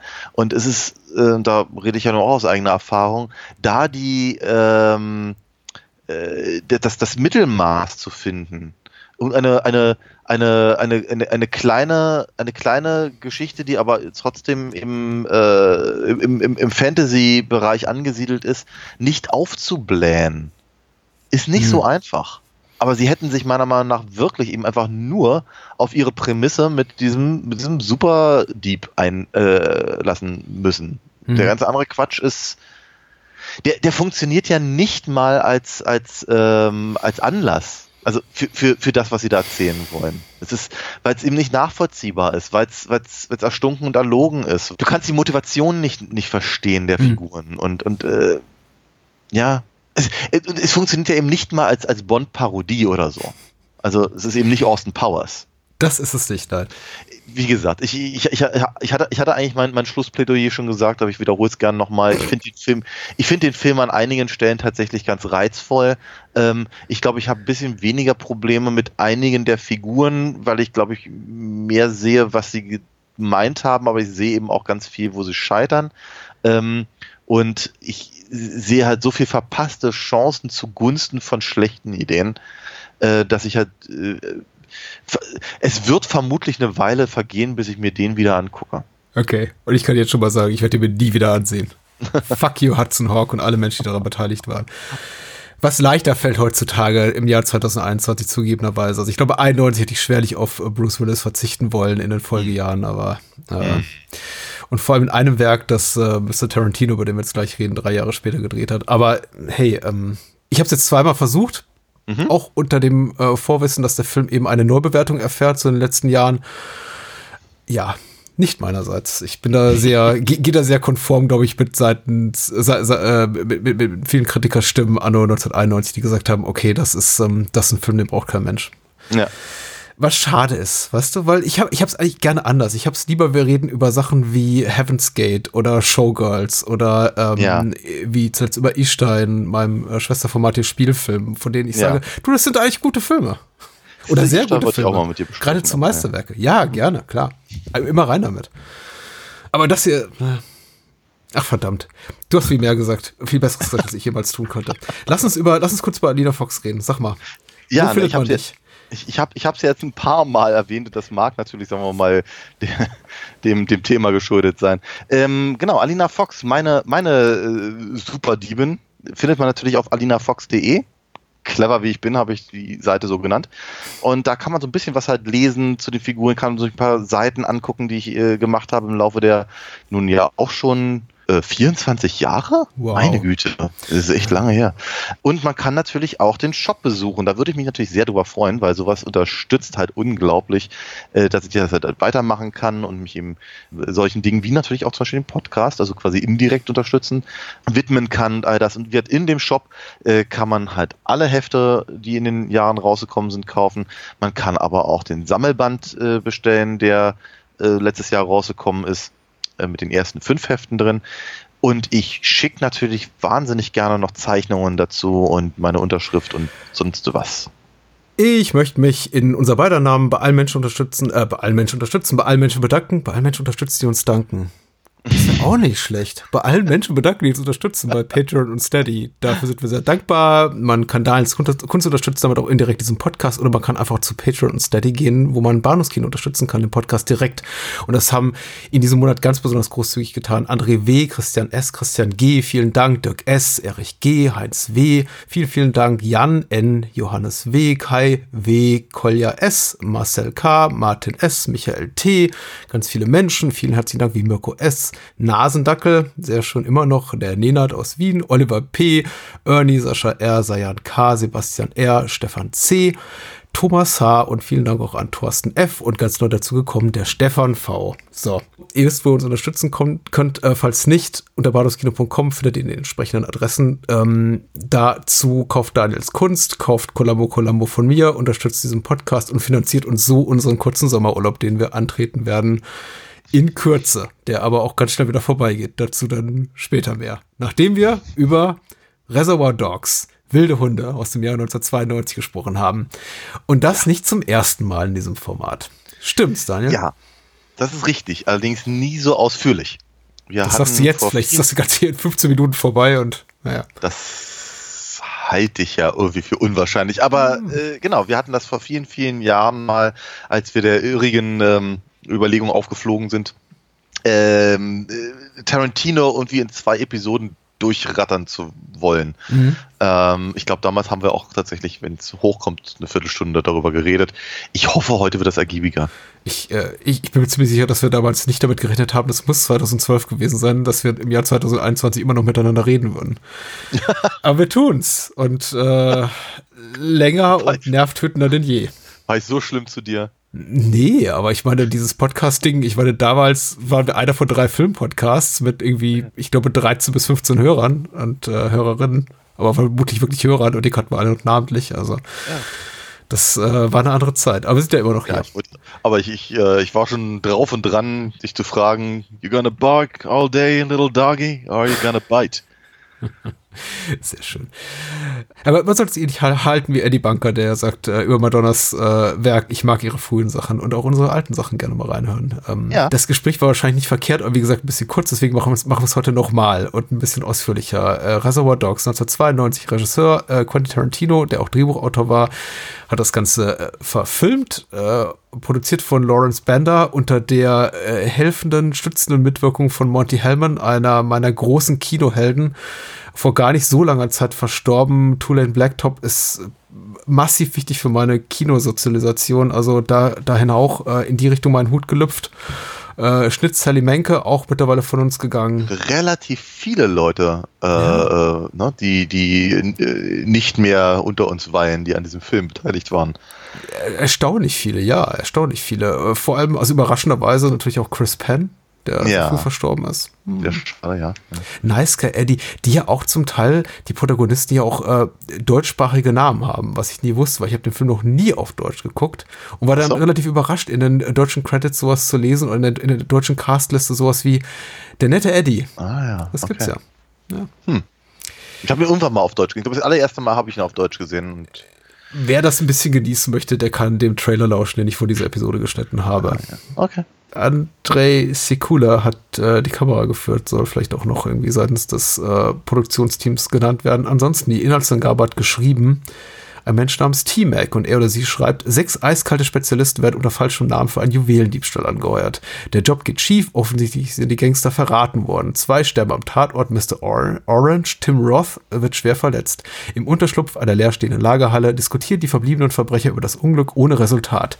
Misstrauen macht sich bei den Gangstern breit. So, wie steigen wir ein? Großer Film. Äh, äh, entscheidend für das Schaffen von Tarantino, aber ich glaube auch ganz entscheidend für das äh, Hollywood-Indie-Kino der frühen 90er Jahre. Ja, auf jeden Fall. Ich glaube auch, also die, glaube die, äh, der, der Einfluss ist nicht zu unterschätzen, auch wenn natürlich, sagen wir mal, die, die große Phase von Reservoir Dogs erst nach Pulp Fiction wirklich kam. Ich glaube, ich glaube, das war der Moment, wo die Leute angefangen haben, ähm, eben, sagen wir mal, die, die Frühwerke von Tarantino eben auch unter genau dieser Prämisse halt zu suchen. Wie, hey, Pulp Fiction war so toll, was hat denn der noch so gemacht? Ach, guck mal hier, True Romance. Ach, guck mal, der hat ja das, das Drehbuch geschrieben zu Natural Born Killers. Äh, und sowas. Also, wobei das, glaube ich, im selben Jahr rauskam. Aber egal. Ähm, also dieser, dieser, die- die- dieser, dieser Versuch hat im Prinzip mehr oder weniger mehr von dem, von ihm zu finden und, und äh, vielleicht auch so ein kleines bisschen diese, diese Pulp Fiction-Erfahrung zu reproduzieren. So war es bei mir zumindest. Hat äh, dann eben, glaube ich, dazu geführt, dass eben Reservoir Dogs eben zwei Jahre oder drei Jahre danach ähm, äh, auf, auf einmal sagen wir, mal, deut deutlich mehr wahrgenommen wurde als vorher noch. Mhm. Ähm, zumindest ist das meine, mein Eindruck, weil ähm, so bin ich zu dem Film gekommen. Ich habe ja Pulp Fiction, da hatten wir auch mal drüber gesprochen, äh, ich habe Pulp Fiction, ähm, äh, ich glaube, fast ein Jahr später gesehen erst. Ja. Also ich bin mir nicht ganz sicher. Also ich, ich, ich weiß, oder vielleicht auch ein halbes, also ich, ich, ich weiß, ich habe den das erste Mal gesehen im, im, im, im Freiluftkino. Und ähm, das heißt, also muss er ja aus den anderen Kinos schon raus gewesen sein. Äh, zumal er eben auch schon auf Video äh, erhältlich war, zumindest in England. Ähm, und äh, ich, ich, ich fa- fand ihn ja total, total toll und hatte davon dann irgendwie erzählt und den Soundtrack rauf und runter. Und äh, damals war ich eben auch gerade in der äh, in, in meiner Ausbildung und einer meiner ähm, mit Azubis meinte, ach hier, äh, findest, findest du toll, aber ja, hast du Reservoir Dogs gesehen? Mhm. Sag ich, nee. Dann, dann guck dir den mal an. Er, er, fand den ja noch besser. So. Ja. Dann habe ich mir, ich glaube eben auf, auf in, der, in der deutschen Fassung ähm, und fand den auch ziemlich gut. Ja. Ich weiß noch, dass ich glaube, dass das, das, was mich am allermeisten tatsächlich begeistert hat, war, glaube ich, der Soundtrack. Den habe ich mir dann auch sofort besorgt und auch rauf und runter gehört. Ähm, ich glaube, bei mir fing meine, meine, meine äh, Obsession geradezu mit diesem Film an, dann äh, wiederum noch ein Jahr später, als ich in, äh, im Urlaub in Irland war und hatte da in irgendeinem Laden eine, äh, eine, eine Sonder, hast du nicht gesehen, ausgestattete ähm, Videokassette von diesem Film entdeckt. Und da war dann eben äh, Joe Cabot's äh, Little Black Book drin Mhm. und irgendwelche Pins und, und Autoaufkleber von äh, KBI, LLY, Home of Rock und sowas und Super Sounds of the 70s und was da alles so dabei war und natürlich eben auch ein Zippo, was vermutlich im Übrigen der Grund ist, warum ich damals angefangen habe zu rauchen. Mhm. Und das war dann so der Moment, denn ich, ich, ich besaß dann den Film eben auf Englisch, auf Videokassette mit diesen ganzen Goodies. Mhm. Und ähm, das war dann der Moment, wo ich irgendwie, glaube ich, den Film wahnsinnig, wahnsinnig oft gesehen habe.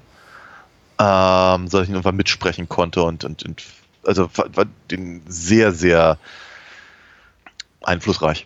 Ich bin, ich glaube, zwangsläufig einen Ticken später zu dem Film gekommen. Zwangsläufig, weil ich ein paar Jahre jünger bin, aber auch pl- plus minus zur selben Zeit. Jetzt habe ich ja meine, meine Genese, ähm, meine Origin Story mit Pulp Fiction schon äh, letztes Jahr in unserer Pulp Fiction Episode zum Besten gegeben. Deswegen werde ich jetzt nicht nochmal re rekapitulieren, aber ich glaube, bei mir war es ähnlich, dass ich eben auch erst nach äh, Pulp zu Reservoir Dogs kam. Ich habe ihn nie auf Deutsch gesehen tatsächlich, weil ich nach Pulp Fiction der Erfahrung, den habe ich nie zum ersten Mal auch auf Deutsch gesehen und festgestellt, das funktioniert so nicht. Ja. Das funktioniert einfach so nicht auf Deutsch. Ich musste im Original sehen, mir die britische VS äh, gekauft, die ich auch jetzt immer noch habe und jetzt hier gerade vor mir habe ich habe gerade gerade nochmal aus dem Regal geholt. Und ähm, ich bin erstaunt, darüber, wie hässlich die aussieht. Sie trägt ein Copyright von 1995, was äh, das Jahr gewesen sein wird, als ich sie mir gekauft habe. Und da steht äh, ganz fett vorne drauf äh, das Zitat seitens Karen Tarantino: We're gonna sell you the seat, but you're only going to use the edge of it. Wo, womit er recht hat. Was ich aber ungewöhnlich finde, ehrlich gesagt, dass sie den Filmmacher selber zitieren auf der, ähm, auf Ja. der, auf der äh, VHS-Hülle noch vor den Kritikerstimmen, weil die waren ja auch sehr gut damals schon. Ja, ja. Ich habe mich, glaube ich, zu Beginn ein bisschen schwerer getan mit Reservoir Dogs, weil er weniger leicht zugänglich war als Pulp Fiction, der so unmittelbarere Reize für mich bot. Einfach durch sein großes Star aufgebaut, durch die sehr abwechslungsreiche Story, die sehr verschiedenen Settings, die den, wie ich finde, noch da, damals fand noch ein bisschen cooleren äh, Soundtrack. Das hat sich ein bisschen gewandelt. Ich kann nicht sagen, dass ich Pulp Fiction seitdem relativ schlechter finde und Reservoir Dogs relativ besser, aber Reservoir Dogs zumindest ist in meinem Ansehen über die Jahre immer mehr und mehr gestiegen. Und mittlerweile, ich bin noch nicht mal irgendwie Tarantino jünger oder noch nicht mal Ap- Apologet und sage, ach, irgendwie selbst Django Unchained war toll. Nee, er, er hat auch seine Schwachpunkte in seiner Karriere, aber Reservoir Dogs ist, ist ein fantastischer Film. Und ich glaube, der gefällt mir wirklich auch mit jedem Mal, den ich ihn sehe, besser tatsächlich, weil mir verschiedene Aspekte gut darin gefallen. Und jedes Mal kann ich auf etwas anderes, mich an etwas anderem festbeißen, was mich wirklich reizt. Und Ja. diesmal war es zum Beispiel Wiedersehen ganz doll die Figur, die Chris Penn spielt, Nice Guy Eddie. Oh ja. Und Mr. Pink, ganz ehrlich, bei dem äh, ich jetzt auch ein bisschen geschult durch unsere, unseren Sopranos Sopran- Rewatch der letzten Monate, Absolut. auf den ich sehr, sehr heiß war. Und ich muss sagen, ich habe, äh, ich musste kurz das, ähm, äh, die, die, die Blu-ray stoppen, als Mr. Pink seinen Spruch äh, reißt, von wegen, ich spiele auf der kleinsten Violine der Welt, weil äh, Ja. das war einfach so schön, dass ich dachte, ich möchte, dass eigentlich Steve Buscemi in jedem Film mitspielt. Auf ja, zumindest, zumindest in solchen Rollen, ja. Ja. Genau, absolut, absolut. Ähm, äh, äh, kleine Anmerkung, ich habe letztes Jahr gerade Django Unchained mal wieder gesehen. Ich finde ihn tatsächlich mittlerweile deutlich besser als damals, als wir ihn gemeinsam Mhm. im Kino gesehen haben. Nochmal, ich fand den halt, ich fand halt den Film schon in den 90ern rattendoll. Ja. Und ich glaube, ich, ich habe ihn jetzt lange nicht gesehen. Mhm. Äh, was aber vor allem daran lag, dass ähm, äh, ich irgendwann eine amerikanische äh, äh, DVD davon besaß. Ja, ich besitze sie immer noch, ähm, aber mein, äh, mein Abspielgerät äh, ist ein bisschen vergraben und deswegen habe ich jetzt eben äh, äh, auf andere äh, Streaming-Möglichkeiten zugegriffen. Ähm, und äh, irgendwie, irgendwie, er war- nicht mehr so greifbar. Und ich hatte mir vielleicht auch ein bisschen übersehen alles. Ja, ja. Es war aber unglaublich schön, ihn jetzt wieder äh, entdeckt zu haben, weil er ist, halt- er ist wirklich wahnsinnig gut. Er ist unglaublich clever und er ist wahnsinnig gut gedreht. Oh, das ist das Wort halt- wieder. da ist wieder, aber, aber diesmal ist ernst gemeint.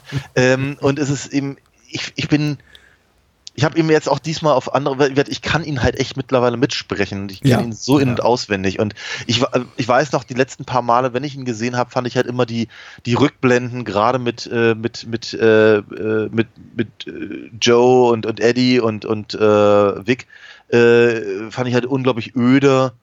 Ähm, und, und ich fand äh, auch, auch, auch die, äh, nochmal, beim letzten Mal gucken. Nicht bei diesem Mal und auch nicht früher, aber die letzten paar Male, was bestimmt so zehn Jahre her ist oder so. Oder sieben vielleicht. Ähm, äh, auch, die gesamte, die gesamte, was war das, das, das, das, das Mark des Films, das Salz in der Suppe, der, der, der, der, der, der wichtigste Abschnitt, nämlich eben Mr. Orange, äh, fand ich eben auch zu lang beim, beim letzten Mal gucken und sowas. Und so. Das heißt, ich habe, ich, ich glaube, ich habe ihn einfach zu oft gesehen irgendwann. Und Ach, Achtung, ich, Spoiler sollte man sagen. Wir, wir Ach so, spoilern Spoiler, natürlich, Tode. wir Ja. spoilern Hm? wie Blöden hier. Und diesmal habe ich mich immer wieder wirklich ganz genau darauf eingelassen, weil ich mich auch so wahnsinnig darauf gefreut habe, ihn mal wieder zu sehen. Mhm. Und ihn auch sehr, sehr, sehr bewusst wieder zu sehen. Und diesmal ging es mir halt wieder ganz, ganz anders, weil ich eben gesehen habe, wie wirklich unglaublich gut dieser Film ist. Ich meine, das ist ein Erstlingswerk. Er hat halt vorher dieses irgendwie My, My Best Friend's äh, Wedding, glaube ich, oder Birthday ja. oder wie das? Äh, Birthday Party, ja. Birthday, ja, genau. Äh, gemacht und wie davon äh, gibt's ja irgendwie noch eine Viertelstunde im Netz. Hm. Äh, der ist nicht dolle, also das, was man davon sieht, äh, auch wenn die Ansätze da sind. Ähm, und äh, aber wirklich einfach die Art und Weise, wie er seine Figuren einfängt, wie er mit der Kamera umgeht, was er eben, äh, also äh, wie, wie, wie, er die Erzählpunkte setzt. Mhm. Es ist, es ist, es ist so gut. Es ist so unglaublich gut. Die, die, die diese, äh, zu, nehmen wir zum Beispiel gerade mal, weil du, weil du halt gerade Chris Penn erwähnt hattest und äh, ich gerade eben, äh, sagen wir mal, meine letzten Erfahrungen mit der Szene ähm, äh, beschrieben habe. Aber eben einfach, die, die, die, wenn eben Mr. Blonde eben zu, zu, zu Joe ins Büro kommt und man Ja. das alles so von sehr, sehr weit weg sieht, so geradezu ein bisschen, geradezu, geradezu äh, der Pate ähnlich, ja, und die Kamera so langsam da reinfährt und du wirst, gehst immer dichter ran an die Figuren. Das ist wundervoll. Ja, auch überhaupt, wenn, wenn die Kamera Mr. Blond zum Auto folgt und so eine, so eine Geschichte. Er macht, er macht erstaunlich viel.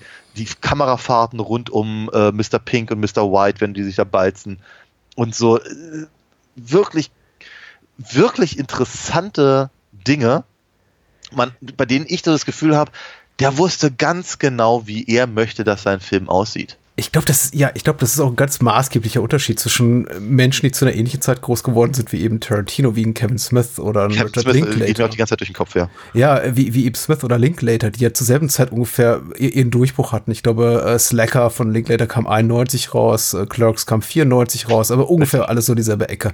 Ja. Und ähm, die, die waren, also ich habe ja vieles auch von den beiden letzten auch nochmal wieder gesehen, teilweise auch, auch, auch für Podcast-Aufnahmen und dachte mir, das ist äh, inszenatorisch schon kompetent, Ja. auch gut geschrieben, aber der Fokus ist wirklich auf den Dialogen, auf den Figuren, auf deren Dialogen, auf deren Lebenswelten, nicht so sehr auf den audiovisuellen, auf den ästhetischen Aspekten. Klar. Und Quentin Tarantino geht hier eben gleich schon in die Vollen, ohne Ja. dass es jemals aufdringlich wirkt. Also er ist Ja. einfach auch ein sehr, sehr guter, neben der Tatsache, dass er guter Autor ist, ein sehr, sehr guter Stilist und sitzt überraschend fest im Sattel Mhm. Ja. für sein junges Alter und seine mangelnde Erfahrung. Es wirkt Ja. eben wirklich, ich möchte nicht sagen, es ist vergleichbar mit dem, was jetzt ein Coppola und Gordon Willis im Paten machen, aber ähm, es ist schon ähnlich stilprägend, glaube ich, für die Ästhetik des Kinos dieser Zeit, der späteren Jahre, Fall. also der mit äh, späten 90er. es ist ja, es ist ja auch nicht alles auf seinem Mist gewachsen, muss man ja, Ja, auch mal ganz ehrlich sagen. Er hat ja ähm, äh, Vi- Videos äh, aufgesogen wie ein Schwamm. Oh, ja, und, er hatte sehr gute Kollaborateure.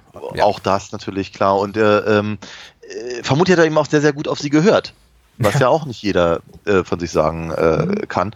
Und ähm, von daher hat er sich vermutlich, das macht er bis heute ehrlicherweise, ähm, ich möchte nicht sagen, er klaut es sich zusammen, aber er nimmt sich halt praktisch seine, seine Vorlagen und überführt sie in seinen eigenen Stil. Und das ist eben durchaus eine, ähm, ich vermute, das ist eine sehr, sehr clevere Herangehensweise für ein Erstlingswerk. Ähm, ja, hm. und man merkt ihm eben nicht so an, dass man merkt dem Film so vieles nicht an. Man merkt ihm nicht an, dass das halt, äh, sein erster Film ist, sein erster richtiger Film zumindest. Man merkt eben dem Film auch nicht an, dass er eigentlich ganz klein ist, dass er, dass, dass er, dass er nur an, an, an zwei, maximal drei Sets spielt, dass er äh, eben sehr dialoglastig ist und eben gar nicht so viel passiert Hm. Da, dadurch, dass der Film eben so dicht ist, so dicht erzählt und so gut strukturiert und eben sehr, sehr gut gefilmt ist und der wahnsinnig gute Schauspieler hat, die das, die das äh, äh, transportieren, äh, merkt man eben dieses Kammerspielartige gar nicht so sehr an und ähm, äh, lässt sich eben auch voll darauf ein. Man wird praktisch reingezogen. Hm. Man ist, man ist mit Mr. White und Mr. Pink auf der Toilette. Ja, klar. Äh, Es ist, es ist wirklich, ähm, es ist wirklich erstaunlich. Es ist wirklich, wirklich erstaunlich, das, das sich einfach mal bewusst anzugucken, das Ding. Rück- rückblickend auch ähm, er- erstaunlich nicht, weil ehrlich gesagt, das, das Erstaunen war vor 25 Jahren mehr. Das ist bei mir mittlerweile nicht mehr da, aber doch äh, interessant, nochmal daran erinnert zu werden, wie wenig Rip-Off oder Remix eigentlich Reservoir Dogs ist im Vergleich zu Tarantinos späteren Filmen, die ja Mhm. oft rekurrieren bestimmte Motive, Figuren, Szenarien, Musikstücke, Soundcues und so weiter aus anderen Filmen, was Ja. auch Tarantino im späteren Verlauf seiner Karriere wieder und wieder teils, teils auch zu Recht vorgeworfen hat, dass er eben quasi Emotionen aus dem Kunstschaffen anderer nimmt und sie in seine Filme transportiert. Also quasi schon Bilder, Texte, Sounds, Songs, die schon eine Emotion in sich tragen und einfach sagt so, okay, den Effekt will ich jetzt haben, deswegen benutze ich hab diesen äh, Riss Ortolani Cue oder deswegen benutze ich eben diese Figur aus ähm, Lady Snowblood zum Beispiel. Mhm. Ja, genau. Oder They Call Her One Eye oder irgendwelchen anderen Exploitation-Streifen oder Western oder was weiß ich. Und hier macht er das noch vergleichsweise wenig. Man sieht schon deutlich seine Einflüsse, das ist ganz klar. Also das, Ja. er, er, das heißt Movie nicht erfunden und er hat auch diese archetypischen Figuren, die er hier zeichnet, nicht erfunden. Er äh, rekurriert auf popkulturelle Ereignisse, insbesondere auf Madonna zu Beginn, aber eben auch an vielen anderen Punkten einfach ähm, wird, wird, wird sehr viel referenziert, was damals einfach im popkulturellen Zeitgeist so rum, rumgeisterte. Ich meine, der Titel selbst ist ja eine Anspielung auf äh, Au revoir les enfants, Ja. dessen äh, Titel eine Kundin in dem Videostore, in dem er gearbeitet hat, damals äh, nicht aussprechen konnte und er dachte, ach, Ja. das klingt so gut, ich mach das mal. Äh, also, ich, ich meine, er ist vollgesteckt tatsächlich mit dem, was Tarantino umtreibt und mit dem, was er rekapitulieren und remixen will. Aber er tut das Natürlich. vergleichsweise smart, so dass ich eigentlich niemals, und das ist ungleich eben zu vielen seiner späteren Filme so, dass ich niemals davor sitze und denke, das kenne ich doch woher. Natürlich, ja. Aber es ist auch, das ist auch, es ist auch zum Volkssport geworden. Du darfst natürlich nicht ganz vergessen, eine der ersten, sagen wir mal, lauteren Kritikpunkte an Tarantino noch in der Frühphase des Internets war ja, waren ja die Leute, die sich für wahnsinnig äh, schlau gehalten haben, weil sie eben äh, das, dieses, dieses Mexican Standoff-Ding eben aus City on Fire kannten. Ja, City on Fire, ich wollte kurz sagen. Ja, das Genau. war der große Vorwurf. Der große Vorwurf in unserer kleinen Blase. Richtig, genau. Und, und, und, und, und, äh, ne, wie was, du kennst Ringo Lambs Film nicht? Das kann ja wohl nicht wahr sein. ne? Aber, er aber übernimmt ein Tarantino bisschen mehr als so oder Mexican? Standoff aus diesem Film, muss man dazu sagen. Also, Was? Nochmal? Er übernimmt ein bisschen mehr als so der Mexican Standoff, Ja. sondern irgendwie große Teile der Handlung.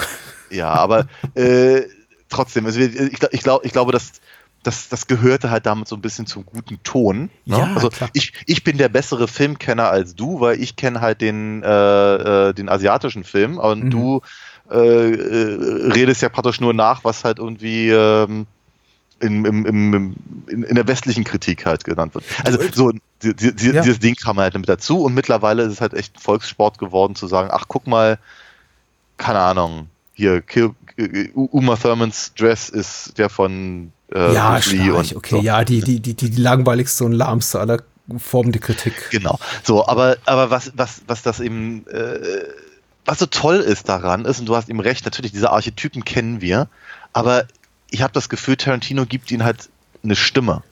Mhm. Es ist eben, weil er eben relativ wenig andere Dinge zu bieten hat, Mhm. mit, wird außer, außer wirklich sehr, sehr, sehr, sehr präzise gesetzten Punkten, wie eben, was ich, der, der Ohrszene äh, oder, oder äh, eben seinem, seinem, seinem, seinem lockeren Umgang mit der, mit der Chronologie und sowas in der Mhm. Richtung. Ähm, ist es aber eben so, er hat eben nicht viel andere Möglichkeiten, als eben über die Dialoge ranzugehen. Und das bringt ihn natürlich, da hast, auch das, da hast du recht, er bringt ihn natürlich in die Richtung Linklater und Smith äh, und anderen Leuten, die halt zu der Zeit gearbeitet haben. Das war ihm offenkundig sehr, sehr schick damals, das eben zu tun. Ähm, und er hat eben Leute, die man eben entweder in solchen Rollen schon kannte, natürlich Harvey Keitel, ganz, ganz vorne weg. Also, ich glaube, ohne ihn würde dieser Film nicht funktionieren. Ja, klar. Er, er ist der Typ, den Tarantino mit zu den Geldgebern schleppt und sagte, hier, ich habe Ja. Harvey Keitel, ich brauche die Kohle für den Film.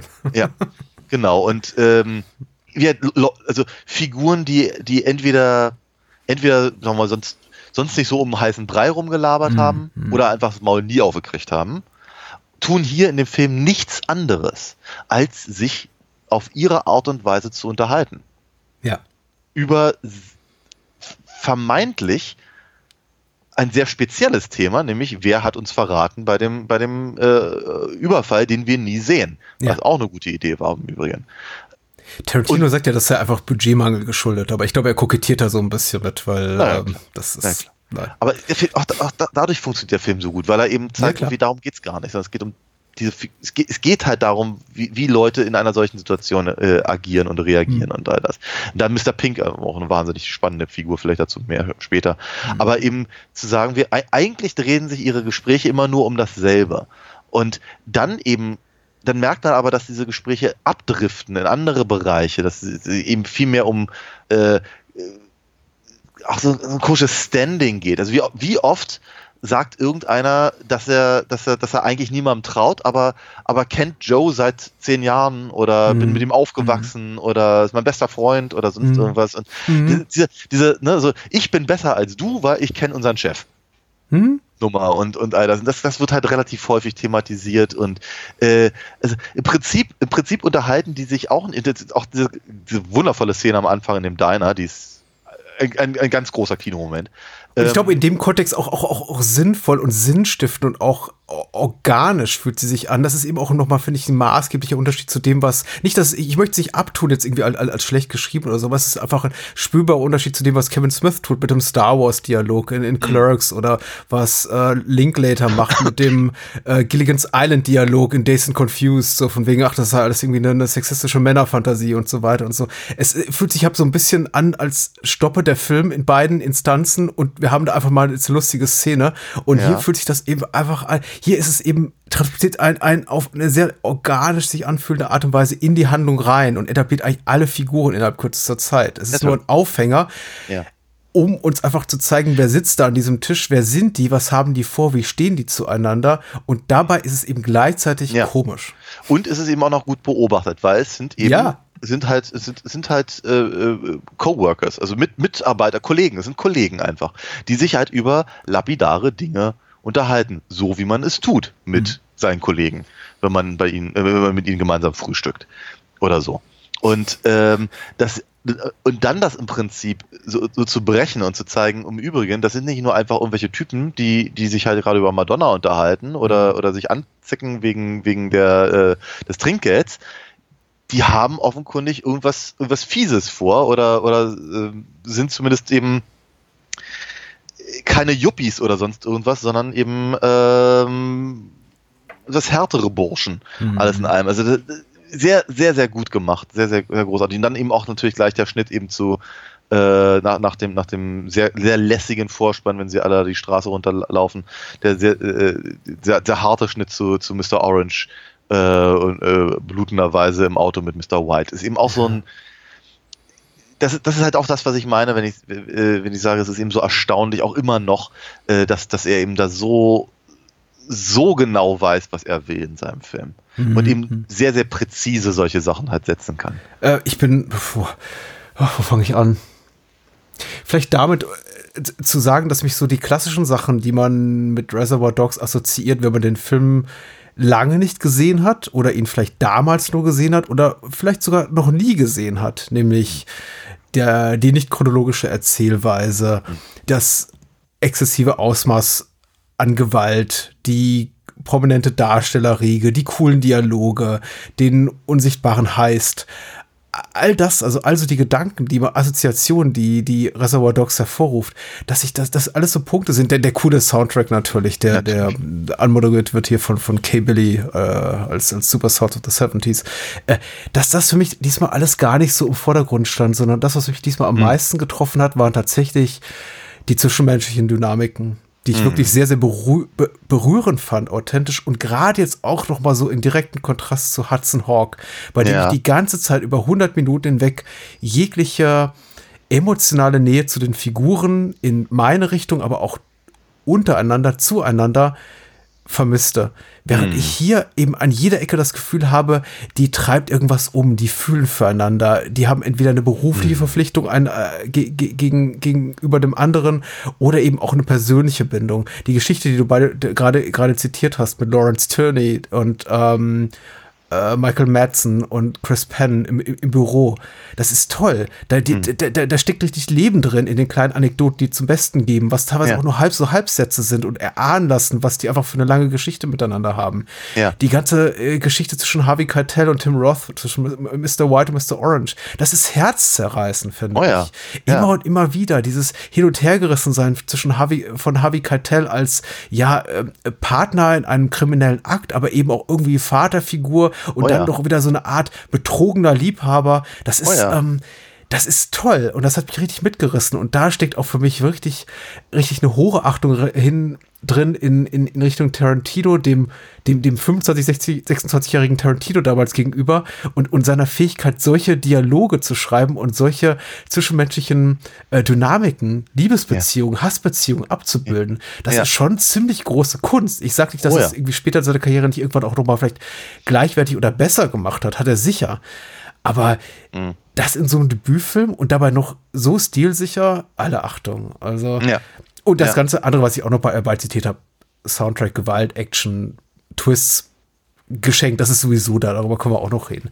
ähm, aber das war für mich jetzt, glaube ich, diesmal so mit am beeindruckendsten, Oh, das zu oh, sehen, wie oh ja, oh ja. er darin ist. Also äh, ich, ich, ich, ich glaube, ich glaube, die, die, die beiden Figuren, zu denen ich äh, irgendwie ganz, ganz ohne, dass ich dass ich äh, will oder oder äh, bestimme, immer wieder drifte, sind eben natürlich Mr. White und Mr. Orange. Ja. Was quasi eben auch durch die Story halt einfach so gegeben ist. Aber es ist einfach toll. Es ist einfach toll zu sehen. Tim, Tim Roth in, in, in, in jungen Jahren. Ich meine, es ist sowieso ein großartiger Schauspieler. Ähm, Man merkt ihm auch den Briten nicht an, muss ich sagen. Nee, überhaupt ich habe echt nicht. versucht hinzuhören, aber ein Amerikaner mag das nochmal anders deuten, aber ich dachte, Ein- wow, du bist Engländer. ein, ein, ein, zwei Mal fällt ihm so ein bisschen der Akzent runter, aber es ist Ja. nicht, es ist nicht weiter schlimm und, und, und all das. Aber es ist, wie, wie, wie er da im Prinzip den sehr, sehr langsam sterbenden Freddy halt irgendwie spielt, ist, äh, ist äh, unglaublich, unglaublich äh, nahegehend und eben auch seine, seine Leistung wird in dem etwas größeren Mittelteil, in dem wir dann eben unter anderem diese naja, eigentlich ehrlicherweise nicht sehr pointierte Anekdote äh, äh, erleben, aber auch das ist wieder, wieder so toll gefilmt und äh, von ihm auch so toll gespielt, wie im Prinzip wir, wir eigentlich nur einmal diese Geschichte hören, sie aber immer in, in, unterschiedlichen Instanzen dargestellt wird. Äh, Wir reden von der Geschichte mit den Cops auf der Toilette und dem Genau, ja. bis, Genau. bis hin, dass wir im Prinzip in der Fantasiegeschichte auf einmal drin sind und er dann auf einmal den Cops diese Geschichte erzählt. Ist gro es ist einfach, es ist wahnsinnig gut geschrieben und es ist eben wahnsinnig gut gespielt. Das heißt, Ja, der Film durchbricht die vierte Wand, ohne die vierte Wand zu durchbrechen, ging Ja. mir durch den Kopf. Ja. Ja.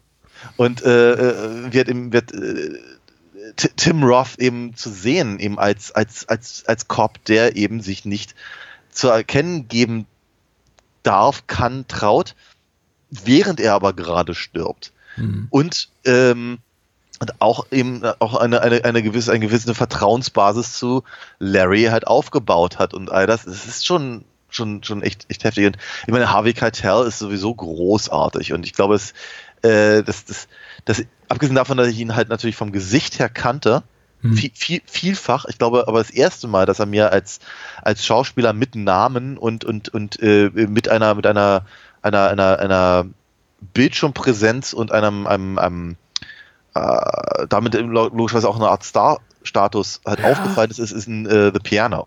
Okay, okay.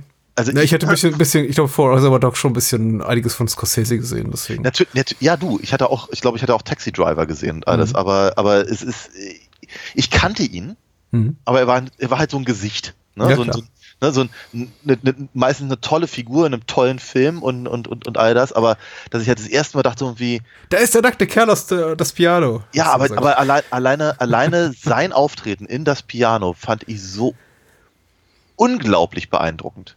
Mhm. Weil ich meine, er war zu dem Zeitpunkt ja auch schon nicht ganz, wie soll ich sagen, jung. Und Ja. sich dann eben halt äh, so, so in dem Film zu präsentieren und eben so viel zu transportieren, also Mhm. äh, an, an emotionaler Last als Nebenfigur in diesem Film, ähm, fand ich halt, fand ich halt schon, und ich hatte ihn halt vorher eben als, als harter, harten Kerl wahrgenommen und er Mhm. spielt er ja in dem Film auch, aber also äh, zum- zumindest also nach, nach das Piano bin ich jedes Mal vor Freude hochgehopst, wenn eben Harvey Keitel in einem Film auftaucht. ja. So, und hier halt auch. Und er hat mich eben auch wieder nicht enttäuscht, weil er eben, weil er eben diese zwei Eckpunkte äh, äh, wieder so brillant spielt. Er ist halt der harte Kerl, er ist der Profi-Gangster ähm, und er ist aber eben auch der sehr verletzliche, du hattest, nanntest gerade Vaterfigur äh, für, für, für Mr. Orange. Ähm, und damit lastet halt im Prinzip so ziemlich das gesamte Skript auf seinen Schultern.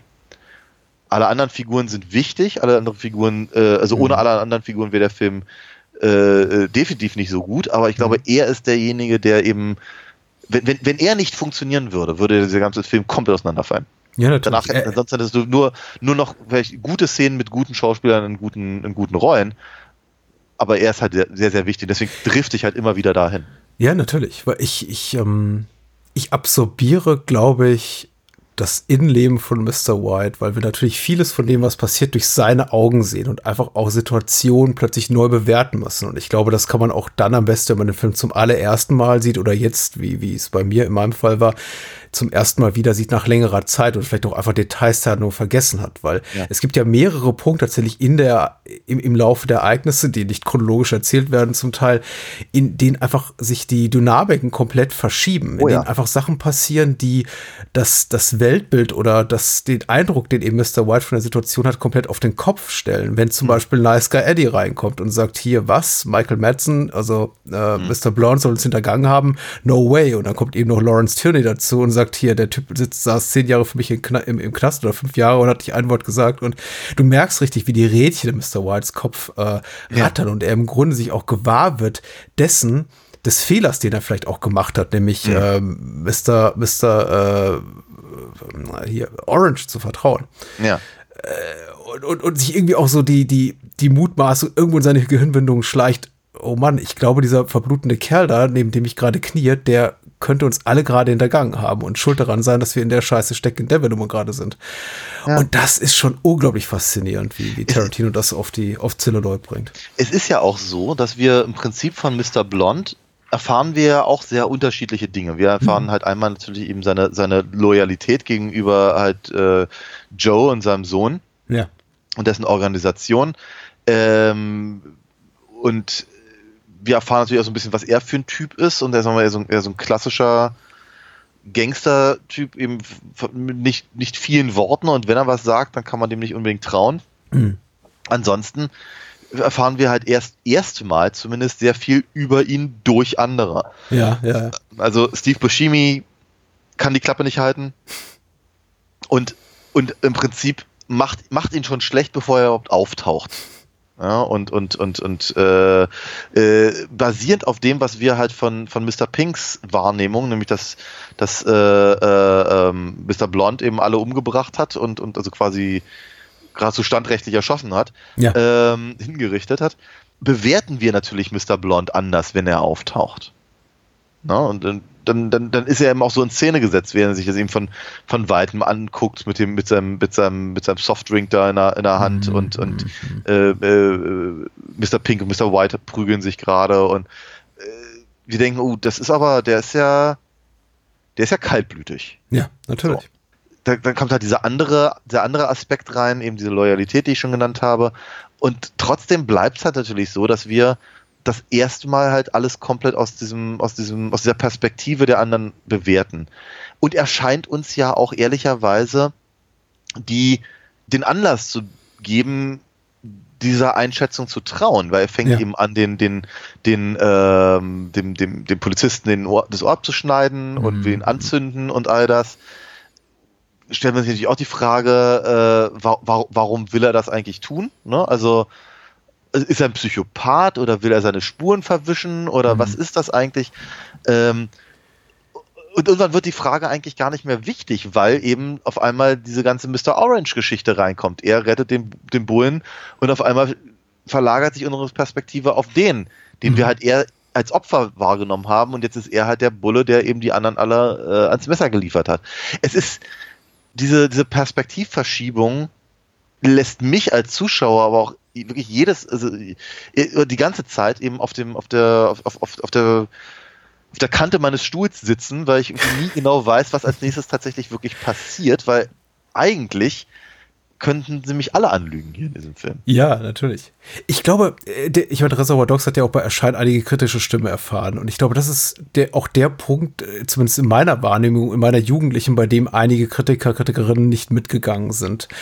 Insofern, dass die nicht so viel Raffinesse von diesem Film erwartet haben und so viel auch, ja, äh, dramaturgische Spitzen, mit denen vielleicht niemand gerechnet hat und tatsächlich auch so viel em Empathie für seine Figuren. Ich kann mich sehr gut daran erinnern, dass viel aus der Szene gemacht wurde, in der eben Mr. Blonde dem Kopf das Ohr ab, ab, abschneidet und eben das quasi so als ja, exemplarisch dafür, dafür galt, wie unglaublich gewalttätig und fies dieser Film ist. Und den kannst du eigentlich niemandem zeigen und meine Güte, der sollte vielleicht sogar verboten werden. Ja. Ist das super brutal. Das neue super brutale US-Indie-Kino kannst du mit der Pfeife rauchen. Alles nur irgendwie gewalttätige Exzesse und so weiter und so fort. Und auch, mhm. vielleicht auch zu Recht, ich, ich weiß nicht, ich ist, glaube ich, immer noch so mit der ab 18 Freigabe geadelt. Mhm. Und ich glaube, ehrlich gesagt, ja, das kann man so sehen, aber auch die Gewalt hat eben auch durchaus einen Sinn in diesem Film. Sie ja. zwingt uns auch quasi da in, in diese un, unbequeme äh, Lage hinein, äh, emotionale, psychische Figuren neu zu bewerten und eben genau diese Fragen zu stellen, die du gerade formuliert hast. Ist das jetzt irgendwie, hat das tatsächlich irgendeinen einen, einen strategischen Hintergrund, das, was er da macht? Oder ist er einfach nur ein, nur ein Wahnsinniger? Weil das widerspricht ja eigentlich der Szene oder dem Szenario, in dem wir seine Figur kennenlernen, ja. in der er sich eigentlich als sehr, sehr cooler, sehr loyaler und sehr pragmatischer Zeitgenosse entpuppt, der eben weiß, wem, wem seine Loyalität gilt und wo, womit er eben, auf welchem Wege er so als Gangstertyp am besten über die Runden kommt. Und dann macht er eben dies. Und dann passiert eben das. Und dann kommen eben Nice Guy Eddie und Lawrence Turney dazu, also ähm, äh, Joe Cabot, und, und bewerten die Situation nochmal durch ihre Offenbarung neu. Von wegen, Mr. Blonde ist aber eigentlich so ein, so ein Typ. Und ich glaube, da sind viele Leute, glaube ich, damals auch nicht mitgegangen. Ja. Und tun, glaube ich, heute, tun es, glaube ich, heute auch immer noch nicht, die diesen Film mehr als so sehr geradlinige, wenig ähm, psychologisch differenzierte äh, Thriller-Geschichte, Potboiler sehen wollen. So. Aber es ist, aber es ist sie ja. Ich meine, nehmen, nehmen wir doch mal, nehmen wir doch mal Nice Guy Eddie. Ja. Also äh, ja, Eddie ist ja, nein, äh, ja. nice, nice, Guy, nice Guy Eddie ist ja nun alles andere als ein Nice Guy. Ja. Das ist ja eine, eine, eine widerliche Type vor dem Herrn. Ja. Äh, großartig gespielt von Chris Penn, der ja leider wirklich zu früh von uns gegangen ist. Mhm. Ähm, er ist wirklich wunderbar in dem Film, muss ich auch sagen. Die, die, die Geschichten, die er erzählt, die Worte, die er benutzt, er ist wirklich. Ach, ich möchte nicht rumhängen. möchte ich nicht. Wie, wie er eben, sagen wir mal, weißt du, die, die, die Gangster, die sich dann in, in, der, in, dem, in der Halle da ver, ver, versammelt haben, warten im Prinzip auf seine, auf seine Unterstützung, seine Hilfe, seine Problemlösungsqualitäten. Hm. Und er hat halt nichts Besseres zu tun, als sie alle äh, für, für ein bisschen doof zu verkaufen. Mhm. Und dann halt den, den, den, den sterbenden Mr. Orange, für den er eben offenkundig auch nicht viel Gefühle hegt, eben zu, äh, allein zu lassen mit Mr. Blond und dem, und dem Bullen. Mr. Blond muss doch wissen, dass die irgendwann wiederkommen und dann haben sie ein Häufchen Asche, wo vorher ein Polizist war. Hm. Also, äh, äh, also spätestens in dem Moment müsste er ja erklären können, was er da eigentlich vorhatte. Ähm, und es ist, und, und, und Eddie ist halt, ich weiß nicht, äh, man, man hat halt so das Gefühl, er ist, er ist selber eigentlich überhaupt nicht loyal. Mit Ausnahme im, zu, zu, zu Mr. Blond. Ja. Und den, den er aber direkt, also wenn er im, im direkten Umgang auch nicht besonders gut behandelt. Ich glaube, er ist einfach happy dabei zu sein. Er möchte seine Geschichten äh, loswerden, er möchte mit diesen Leuten rumhängen, aber äh, bei gegebener Gelegenheit eben auch gerne Tough Guy markieren. Ich finde eigentlich seine beste Szene, beste Szene von Nice Guy Eddie bzw. Chris Penn ist die, in der er eben da von dieser, seiner Kollegin ist, glaube ich, Eloise oder so erzählt und ja, äh, diese Geschichte einfach nicht fertig kriegt, weil, die, weil er alle immer unterbrechen mit ihren ja. eigenen dummen Scherzen und Harvey Cartell kriegt einen Lachanfall, also Mr. White und er wird einfach mit dieser richtig schlechten Geschichte, muss man auch sagen, nicht fertig, weil alle anderen eben bessere Gags und bessere Geschichten zu bieten ja. haben oder einfach lauter lachen als er. Ja. Und das bringt einfach auch so seine Rolle auf den Punkt. Ich glaube, für ihn ist das auch, glaube ich, so eine Art Freimachung oder Emanzipation, also ein Empowerment-Moment, in dem er dann am Ende sagen kann, ha, jetzt habe ich hier mal die Oberhand, weil wir ja. sehen einfach immer nur als quasi, ja, Wasserträger den ganzen Film gegenüber. Ja, ja. Der aber auch gerne mehr sein möchte, ne? alleine wie er da auf dem, auf dem Tisch seines Vaters sitzt. Ja. Ja. ja, klamottentechnisch auch. Ähm, oh ja. schwierig. Ja, da dachte ich so ein paar Mal, so ein paar Mal an die Sopranos auch, ehrlicherweise. Ja, ja, ja. ja. Ja, ist, äh, aber es, es ist eine, es, es ist eine interessante Figur mit einem eben, mit einem, mit einem, äh, der Film ist halt sehr zielgerichtet und das Innenleben der Figuren, wie eben zum Beispiel Nice Guy Eddie, ähm, ist halt nur, wird uns halt nur insofern äh, geboten, dass wir eben als Zuschauer eine Möglichkeit haben, aus den, aus den äh, Erlebnissen oder den, den Situationen drumherum Hm. irgendwas zu machen. Ja. Ne? Wenn ich, mu ich muss gar nicht wissen, dass der irgendwie, keine Ahnung, seit 20 Jahren eigentlich irgendwie lieber äh, Kalif anstelle des Kalifen sein möchte oder so. Und, und, und äh, die die Informationen, die ich von ihm bekomme, ob sie eben direkt sind, also in der, in der Erzählung, oder aber indirekt durch seinen Umgang mit anderen Figuren, reicht mir eigentlich völlig, um zu wissen, was er für eine Type ist, wenn er dann am Ende ähm, ähm, ähm, Mr. Orange bedroht. Mhm. Ne? Und denk mir, das ist das, das würdest du dich nicht trauen, wenn es jetzt eben, wenn, wenn, wenn, wenn, wenn du deine Pistole jetzt eben direkt auf Mr. White halten müsstest. Mhm. Was er dann letztendlich ja auch nur dann tut, wenn Mr. White eben auf, äh, auf Joe zielt. Ne? Also, In solchen Momenten ist der Film auch sehr gut, das tut er eben auch immer wieder, weil er eben in seiner Tonalität variabel ist. Er ist schon mal sehr cool, er ist mal auch ein bisschen gimmicky, smart, clever in seinen Dialogen. Äh, darauf steht Tarantino ja auch und die haben leider in den letzten 10, 15 Jahren wahrscheinlich auch bei ihm so ein bisschen die Oberhand genommen zu Ungunsten des äh, ganzen ja, so äh, empathischeren Parts, aber die Reservoir Dogs, das weiß eben auch, wann er einen Gang zurückschalten muss und eben dann noch echte Spannung einziehen lassen muss oder echtes Pathos. wobei, wobei Once Upon a Time in Hollywood äh, ähm, ist ja, da waren wir uns ja damals zumindest einig, Oh, äh, ja. Eine durchaus eine, Rück, eine Rückkehr zu solchen. Ja, ich dachte Äh, ein bisschen eher, eher, aber, ich war gedanklich eher so bei, so bei sowas wie Kill Bill oder Django Unchained und Ja, sowas. natürlich. Aber Ja, ja, klar. Ja, die ich jetzt als, als, etwas weniger gut bezeichnen würde. Wie gesagt, ich bin nicht äh, durch die Bank Tarantino Apologet, das ist nicht irgendwie alles toll, was er jemals angefasst hat, aber es ist schon relativ vieles ziemlich toll. und we- wenn nicht der ganze Film, weil die dauern ja auch teilweise mal drei Stunden plus, dann zumindest phasenweise. Ja, ja, ja.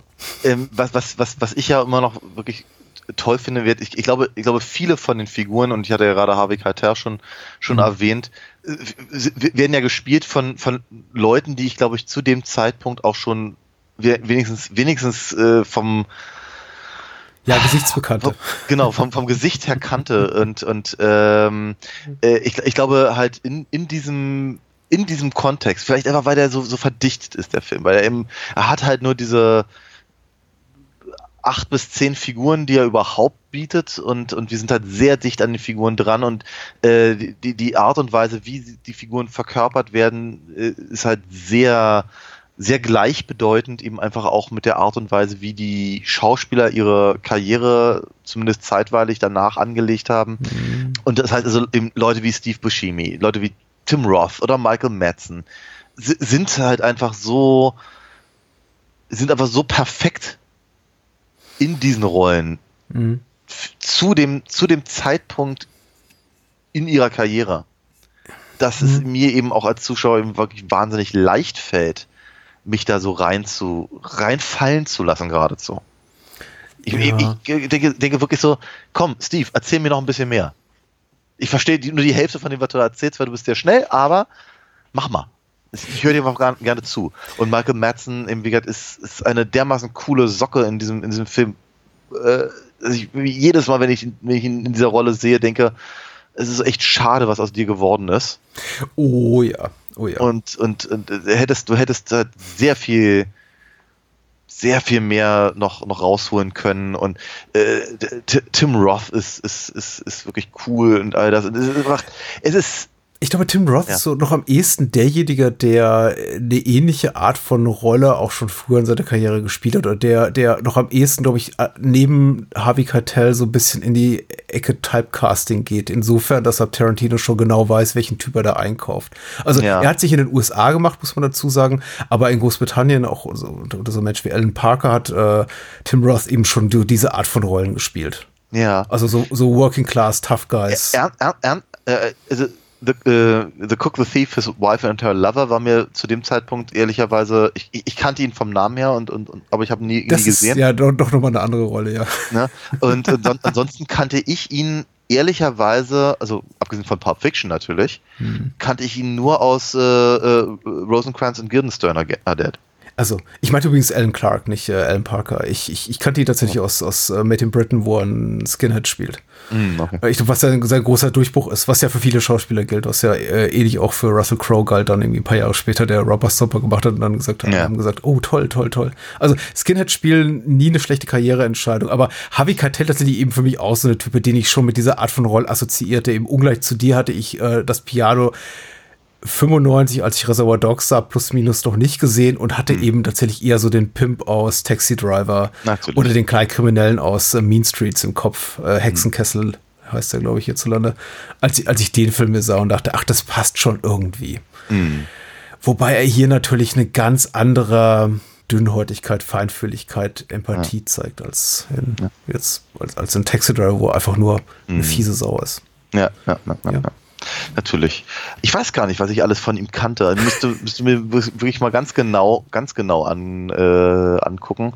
Aber ja, und es ist, auch es ist so aber wichtig. eben. Also, man, man, könnte schon Ja. sagen, äh, also ungeachtet dessen, das sind schon für viele, glaube ich, hier der beteiligt und ich glaube, das ist auch der Punkt, auf den du eben hinaus wolltest. Das sind schon so Career-Defining Roles, würde man ja, sagen. ja, ich glaube, Also- ich glaube, darauf wollte ich hinaus, ja. Das, was ihre Karrierepfade quasi so ähm, geebnet hat für die, für die kommenden Jahre. Und einige haben eben was draus gemacht, wie, wie, wie ein Steve Buscemi. Und andere haben eben, andere sind eben Michael Madsen. ja, ist so, ist traurig, ne? Ja, ja, ja, ja, Ja. in der Tat. Ist echt schade, ja. Hm. Genau. Ansonsten nicht nur der, der Soundtrack an sich, also die Musik, die er gewählt hat, an sich ist, äh, ist toll. Mhm. Und oder auch der Einsatz von dem, von dem DJ, äh, was immer, immer viel Spaß macht, weil es eben auch so ein bisschen, also ich glaube, es ist auch wichtig tatsächlich, dadurch, dass der Film eben ansonsten so ein bisschen hin und her hopst mit, mit äh, den, den Gesprächen vor dem, äh, vor dem Einbruch oder eben nach dem Einbruch oder eben die Vorbereitung des, äh, des, des Polizisten und diese ganzen, die ganzen Sachen, ähm, äh, ist es eben auch wichtig, halt diesen, diesen äh, Super Sounds of the 70s Weekend Mhm, mhm. DJ halt zu haben, der eben im Prinzip uns immer mal wieder so ein bisschen zeitlich verordnet. Dass wir genau wissen, okay, wir sind jetzt, wir sind jetzt hier an dem Punkt. Ja, und ähm, äh, ist aber eben auch die Art und Weise, wie eben bestimmte Songs eingesetzt sind, wann sie einsetzen, wie sie eingesetzt sind. Also wir sagen ähm, äh, Untermalung welcher Szenen oder zu welchem. Ja, ja, Ne? Also es ist einfach, es ist, es ist sehr, sehr gut gemacht. Ist das eigentlich der einzige Tarantino-Film, der in diesem Ausmaß diegetische Musik einsetzt? Weil ich meine, er macht es in anderen Filmen auch, aber ich glaube dann doch Sicher. eher sporadisch. Und auch hier ist es ja auch nicht ganz konsequent. Also wir haben in klassischen auch Filmvorspann, in dem einfach dann die Figuren in, in Zeitlupe auf die Kamera Ja. zu und dann weglaufen und setzt eben Musik ein. Ja. Äh, und da ist nichts diegetisch. Also Aber Teil haben- der Szenerie. Aber wir haben, wir haben sehr, sehr viele Sachen, die ja direkt im Radio laufen, weil Genau, genau. Ne? Das Auto wird angelassen, fährt los und dann kommt eben Magic Carpet Ride oder Mr. Blonde schaltet das Radio ein und da läuft dann eben äh, Stuck in the Middle with You und sowas. Genau. Ja, genau. Das ist auch toll. Also, äh, Und ach Gott, diese Szene ist so toll. Es ist wirklich, es ist, äh, also ihr ihr könnt, ihr könnt ihm stundenlang beim, beim äh, bei, äh, Michael Madsen als Tanzbär zugucken. Ja, Äh, dem kannst du schon lang zugucken. Ich finde ja, es es- immer noch weil- hart. Und ich muss sagen, in HD wird's nicht besser, wenn man dann, weil, also jetzt habe ich, ich glaube, zum ersten Mal die Blu-ray aus der Packung geholt. Ah. Man sieht doch eine ganze Menge von dem Appenohr, was ich auf der alten VS so nicht sah. Ah, Weil ich immer dachte, so schwer, so, so hart ist die Szene nicht, aber das Make-up ist wirklich gut und es sieht wirklich auer aus. Ja, ja, auf jeden Ja. Fall. Auf jeden Fall ich, ich, wunderte mich diesmal auch so ein bisschen darüber, dass der, dass der Kopf das relativ gut wegsteckt, weil ich glaube, das würde schon ein bisschen zecken. Zecken ist, ist ein gutes Wort, ja. Ne? ähm, aber aber wir, es ist halt, es ist, es ist eben, weil, weil wir halt Mike, das ist, das ist eine Kunst, das ist eine echte Kunst, weil Michael Madsens Mr. Blonde wird uns eben als so eine coole Type, äh, keine unnötige Bewegung. Die meisten Sachen macht er irgendwie über die Augen, wie, wie, weiß ich, Clint Eastwood oder so. Und, äh, äh, und auf einmal fängt er da an zu tanzen und er macht das ja nicht gut. Er tanzt ja nicht gut. Er sieht ja, Ja. nicht gut aus beim Tanzen. Ja. Aber, aber eben diese Chutzpe zu haben, da eben sich eben wie ein, deswegen sagte ich gerade Tanzbär, zu bewegen, das ist faszinierend und ich könnte ihm da wirklich stundenlang bei zugucken, wie er da sich im Prinzip eigentlich zum Nappel macht, aber dabei eine unglaubliche Gefährlichkeit ausstrahlt. Ja, Du da- möchtest, darin- du möchtest nicht im selben Raum sein, wenn der anfängt zu tanzen. Nee. Ja? Und, und äh, das auch nicht. Unabhängig davon erfahren wir wirklich, und das ist eben auch, auch nochmal, vielleicht auch ein bisschen mit, mit äh, äh, Hudson Hawk kontrastiert. Ich habe mich da eben oft gefragt, warum haben die diesen quasi legendären Ruf, den sie haben als Meisterdiebe oder sonst wie Experten ihres Fachs. Ja. Das gilt auch für Andy, Andy McDowell, Danny Aiello. Reservoir Dogs ich habe das Gefühl, Hudson Gork gibt sich wirklich keine Mühe, das zu untermalen, warum das Ja. eben so ist. Während wir in Reservoir Dogs immer sehr wohl mitbekommen und sei es auch mal nur in ganz kurzen Momenten, warum die eben so gut daran sind, in dem, was sie da tun. Weil oft, ich meine, klar werden auch die Figuren hier und da mal der Lächerlichkeit preisgegeben oder eben auch mal vorgeführt und Mr. Pink, Pink darf sich darüber beschweren, dass er eben Mr. Pink ist und keinen coolen Namen hat wie, wie Mr. Black, beziehungsweise das ist der Name eben, den auch äh, hier äh, Jo- Joe Cabot gar nicht vergeben will. Da wirken sie dann so ein bisschen so grenzwertig dämlich, aber irgendwie drei Minuten später wird dann eben schon gezeigt, oder drei Minuten zuvor, wie Mr. Pink eben sein ganzes Magazin auf die Cops entleert. Und ich denke Ja. mir, ja, ja, genau deswegen haben die den auch gekriegt für diesen, für diesen Überfall. Oder Ja. äh, Harvey Keitel darf eben mit äh, einer Pistole in jeder Hand äh, auf, auf irgendwie rumballern wie, wie Choi und Fat in, in, in der Killer. Ja. Und das ist, ähm, also, äh, ohne Mr. Blond ebenso. Hm? Ja. Und auch, Ja. auch die Argumentation von Joe Cabot ist ja auch nachvollziehbar, warum er eben sagt, ich, ich gebe euch den Namen, ihr haltet die Klappe, am Ende will jeder Mr. Black sein und dann sitzen wir irgendwie morgen früh noch hier und wir alle streiten uns darum, wer den coolsten, äh, äh, wer das cool- coolste Pseudonym tragen darf. Das ist Das ist, Was, was, was, was, ja, ich meine, es ist eben auch, auch wiederum diese, diese Kollegen unter sich, ne? Also ja klar, es ist komplett banal und das ist eben auch das Besondere. Aber, aber genau, und das ist aber eben auch so gut beobachtet, ne? Und dann, äh, ja, aber du hast natürlich völlig recht, dieses das Professionelle äh, sieht man halt durch, aber eben auch durch das Psychopathische. Siehe eben Mr. Blonds Tanzbäreinlage. Ja. Ähm, und dann, dann eben aber eben, wenn, wenn, wenn er dann eben rausgeht und eben die Stuck in the Middle with You ist ja, äh, sagen wir mal, ist ja so, so präsent in dieser Szene dass sie eben quasi fast ein eigener Charakter, der Song wird ja fast ein eigener Charakter in dieser Szene. Und dann, wenn wir, wenn wir ihm halt zum Auto folgen und der das, äh, das äh, Benzin holt, dass der Song eben komplett aufhört. Hm. Na, also wir, das ist halt dann diegetisch und dann ist die Tür zu, also hören wir den Song nicht mehr. Und das macht die Sache fast noch bedrohlicher in irgendeiner komischen Art und Weise. Dann hören wir daraus irgendwie Kinder spielen und, und andere, andere Dinge, während er da eben se- sein, sein, sein unangenehmes Handwerk verrichtet. Hm. Es ist, es ist schon Arsch auf Eimer. Es ist, ist die, die, nochmal, diese, das Fingerspitzengefühl, wie eine solche Szene angelegt sein muss, das ist schon toll. Das ist einfach toll. Ja, und es ist so wenig, ähm, so wenig on the nose, wie es, glaube ich, andere konventionellere Krimi-Caper Ja. heißt, Thriller-Movies, wie auch immer, gemacht hätten. Ja. Nämlich insofern auch, dass eben Keitel und Pink, also äh, Mr. White und Mr. Pink ja mit ihm auch zum Auto geht mit Mr. Blonde und sie auch mit ihm quasi ein bisschen darüber freuen oder das als, als, als gelungene Aktion empfinden, dass er diesen Kopf in, die, in, in, in, seinen, in seinen Kofferraum gesteckt hat. Ja. Wohingegen, glaube ich, auch in einem anderen Film irgendjemand gesagt hätte, quasi als personifiziertes moralisches Gewissen des Ja. Publikums so, was machst du da, wie kannst du das, du bist ein Psychopath. Und zum, Ähm. zum, zumal sie sich ja gerade vorher mit ihm wirklich heftig auseinandergesetzt haben. Ja, ja. Ja, also die, ich, ich dachte, ich denke ich denk halt immer, wenn, wenn, wenn, wenn, wenn, äh, wenn, wenn Mr. Pink meint irgendwie, äh, also andersrum, wenn Mr. White Mr. Pink darauf anspricht, dass, äh, dass er eigentlich gerade kein gutes Haar anlässt, Mr. Blond. Und, und, und Mr. Pink eben meint irgendwie, ja, stimmt, aber jetzt vertraue ich ihm, weil so, so hätte kein Kopf gear- äh, gehandelt. Denke denk ich immer erst, so, so wie, der, der, der hängt sein Fähnchen aber auch wirklich in den Wind. Ne? ja. Aber seine Argumentation ist ja nicht falsch. Ja, und äh, ze- zeigt eben auch nochmal, was für eine, was für eine Misere die sich halt da gerade befinden, weil sie ihm eigentlich niemandem trauen können und weil sie ähm, komplett im Trüben fischen. ne? Und dann ist es halt noch, noch, noch spannender zu sehen, wie sie eben von jetzt auf gleich im Prinzip ihre, ihre Meinung eben auch ändern können. Ne? Wie halt Mhm. auch, auch Mr. Mr. White freut sich ja über den Bullen im, im, im Kofferraum und haut Ja, genauso klar. drauf und so. Ja. Und, ja.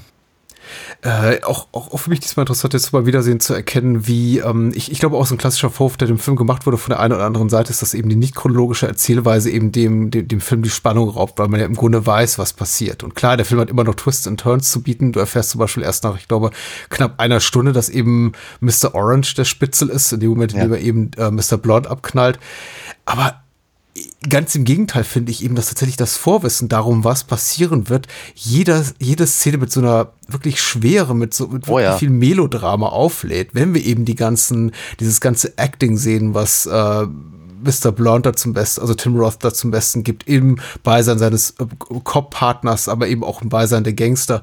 Äh, Und wir wissen eben, wora, in welcher Situation es münden wird, wie, Ja. wie er enden wird. Das erfahren wir ja auch erst danach. Ne? Nachdem, also es ist auch wiederum sehr clever gemacht. Ne? Ja. Äh, wir, wir wissen von Mr. Orange nicht viel zu dem Zeitpunkt. Ne? Wir wissen, er ist angeschossen worden, er ist der Jüngste in der Truppe. Ähm, Mr. White hat ihn so ein bisschen unter seine Fittiche genommen. Ähm, er ist halt irgendwie das Opfer in der, in der, in der Rolle und ist ihm gerade dabei zu sterben.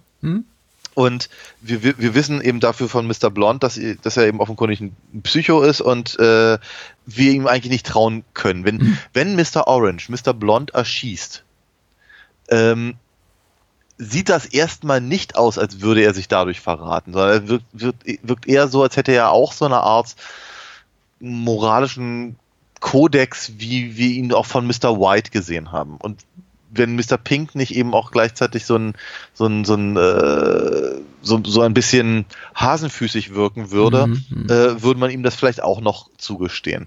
Also von daher, zu dem Zeitpunkt glauben wir eigentlich immer noch nicht, dass Mr. Orange der Cop ist. Das, abgesehen davon, das wollte ich noch ganz kurz erwähnen haben, ich finde, find, da stolper ich immer wieder drüber, wie er, wie er immer wieder die Pistole hebt und, und obwohl sie, obwohl sie leer ist, das Magazin ist raus und so, und wie er immer wieder so auf ihn, auf ihn zeigt, so wie, wie, wie, wie so, so eine Art Krampf oder sowas, bis Mr. Blond dann halt irgendwann hin, hinfällt. Großartige Sache.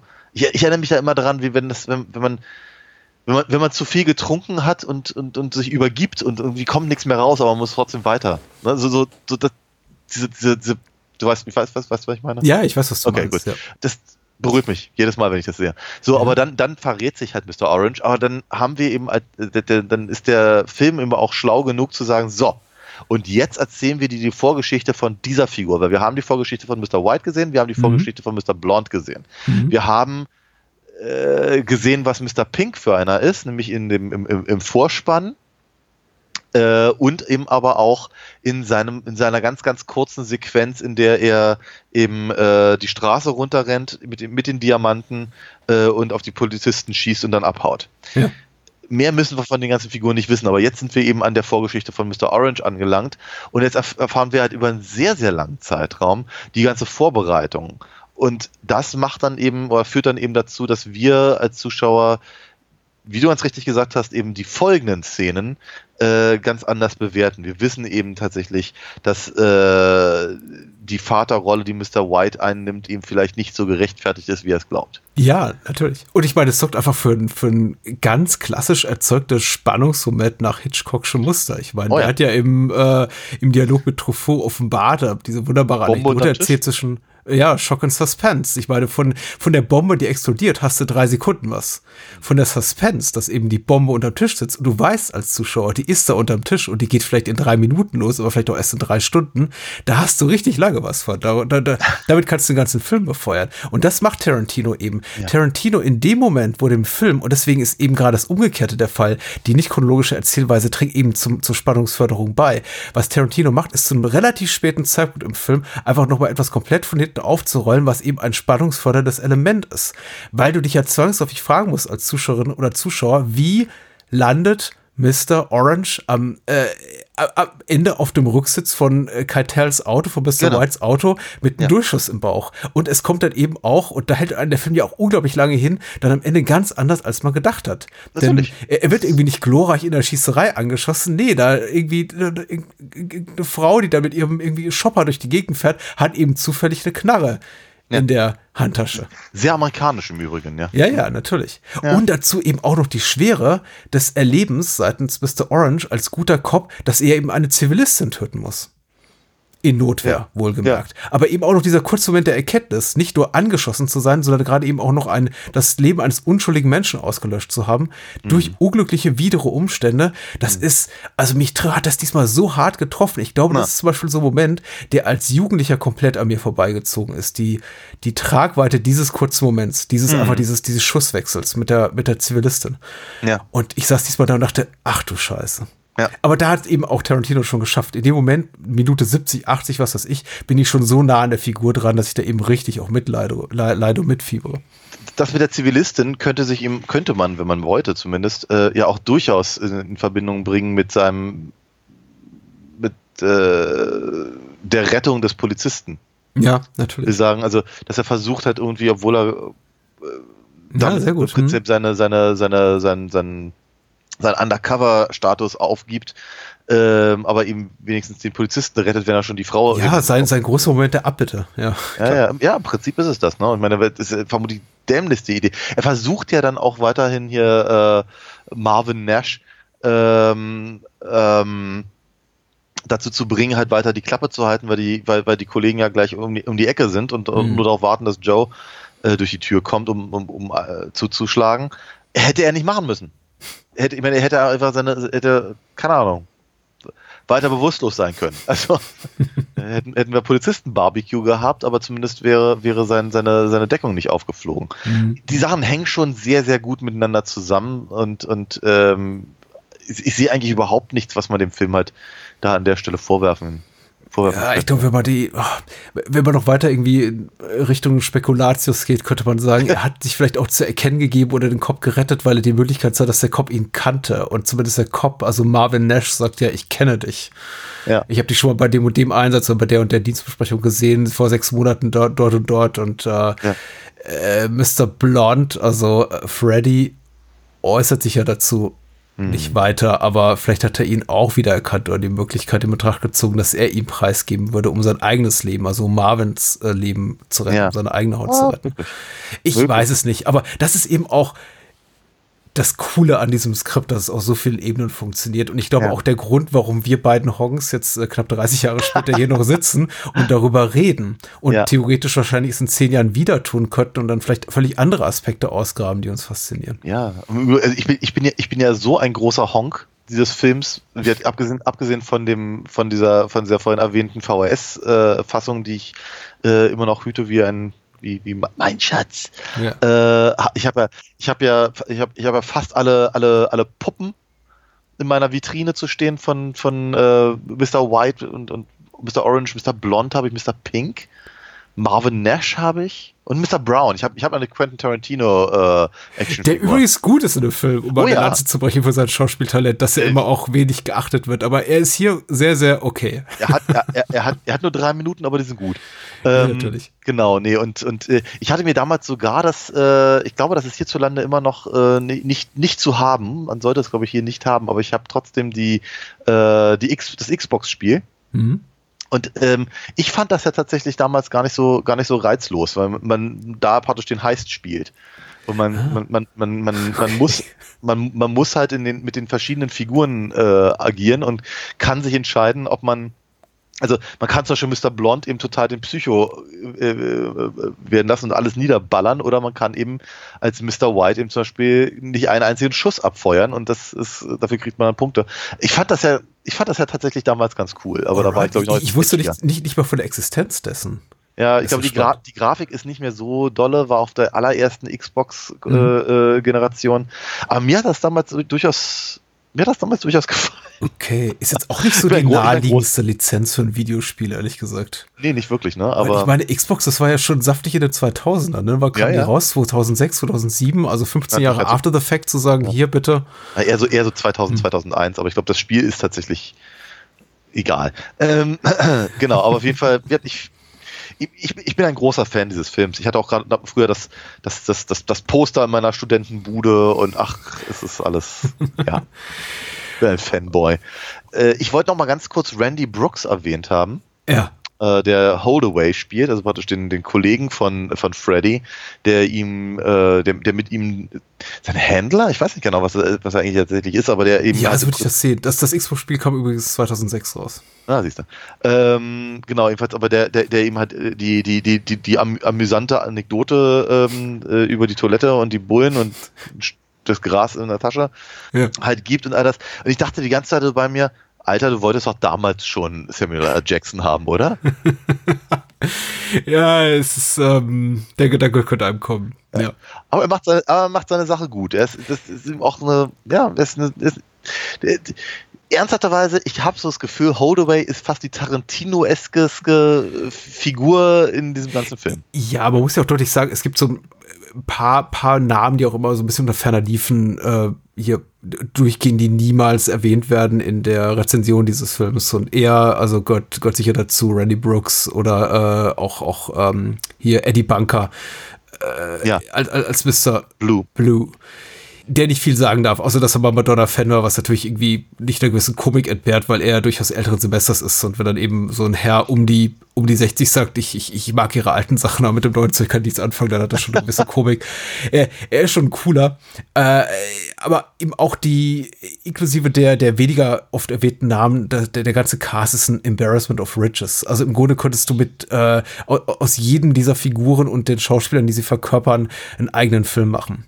Was ja Tarantino auch vorhatte. Er wollte ich, ja aus Vic und Vince Vega wollte er ja durchaus einen Film machen. Ich wollte gerade sagen, er hat das ja auch ein bisschen ausgelebt in Pulp Fiction dann. Ja, aber ich bin, ich bin, ich, ich weiß noch, früher hätte ich, hätte ich es total toll gefunden. Ich hätte es so super gefunden, Michael Madsen und John Travolta in einem, in einem Prequel quasi zu sehen mit den beiden Figuren.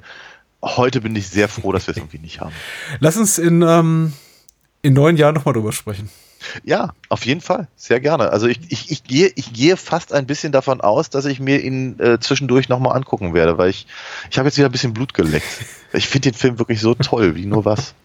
Ich bin, äh, ich bin ein bisschen versöhnlich gestimmt nach dem ersten Kackfilm heute Abend, dass wir uns das Ganze, dass wir uns jetzt mit der guten Stunde Reservoir Dogs noch darüber hinweggetröstet haben, weil ja. Ähm, ja, Hudson Hawk muss ich nie wiedersehen. Reservoir Dogs gerne, jederzeit. Und mit dir sowieso. Ja. So. Äh, wir machen ein bisschen Ferienprogramm, aber nicht so richtig, ehrlich gesagt, weil wir sind immer noch regelmäßig wieder da. Und zwar ja. Ende Juli mit einer wunderbaren Bonus-Episode für Menschen, die uns bei Patreon und Steady unterstützen, zu, mhm. sag mal, Daniel. Planet of the Apes. Sehr schön. Der alte Charlton Heston-Klassiker von 1900 und was? 63? 68. Nee, 68. Nein, so alles nicht. 68, ja, ja, genau. Von Franklin J. Schaffner, glaube ich. Mhm. Und äh, wir melden uns dann zurück Anfang August ganz regulär mit den Sopranos, der finalen Staffel. Darüber ja. wird auch zu reden sein. Da sezieren wir dann auch noch mal vielleicht, vielleicht auch nicht, den uh, The Many States of New York Trailer, der gerade rausgekommen ist. Das würde mich ja durchaus interessieren. Vielleicht, ich meine, ne, also vielleicht wird uns das ja dann eher das, das vorletzte Mal, dass wir über die Sopranos reden. Wir werden es sehen. Ich wollte gerade sagen, da kommt vielleicht noch was. Und äh, so oder so, wir hören uns. Auf jeden Fall. Ja. Alida Fox.de. Genau, und Patreon.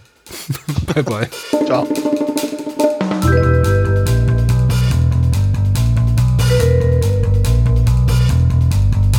Das war's. Mehr Bahnhofskino und die Bahnhofskino Extended Edition gibt es bei iTunes, Spotify und überall, wo es gute Podcasts gibt. Kennt ihr bereits Daniels Comics? Auf alinafox.de erfahrt ihr alles rund um seine legendäre Meisterdiebin und ihre Abenteuer.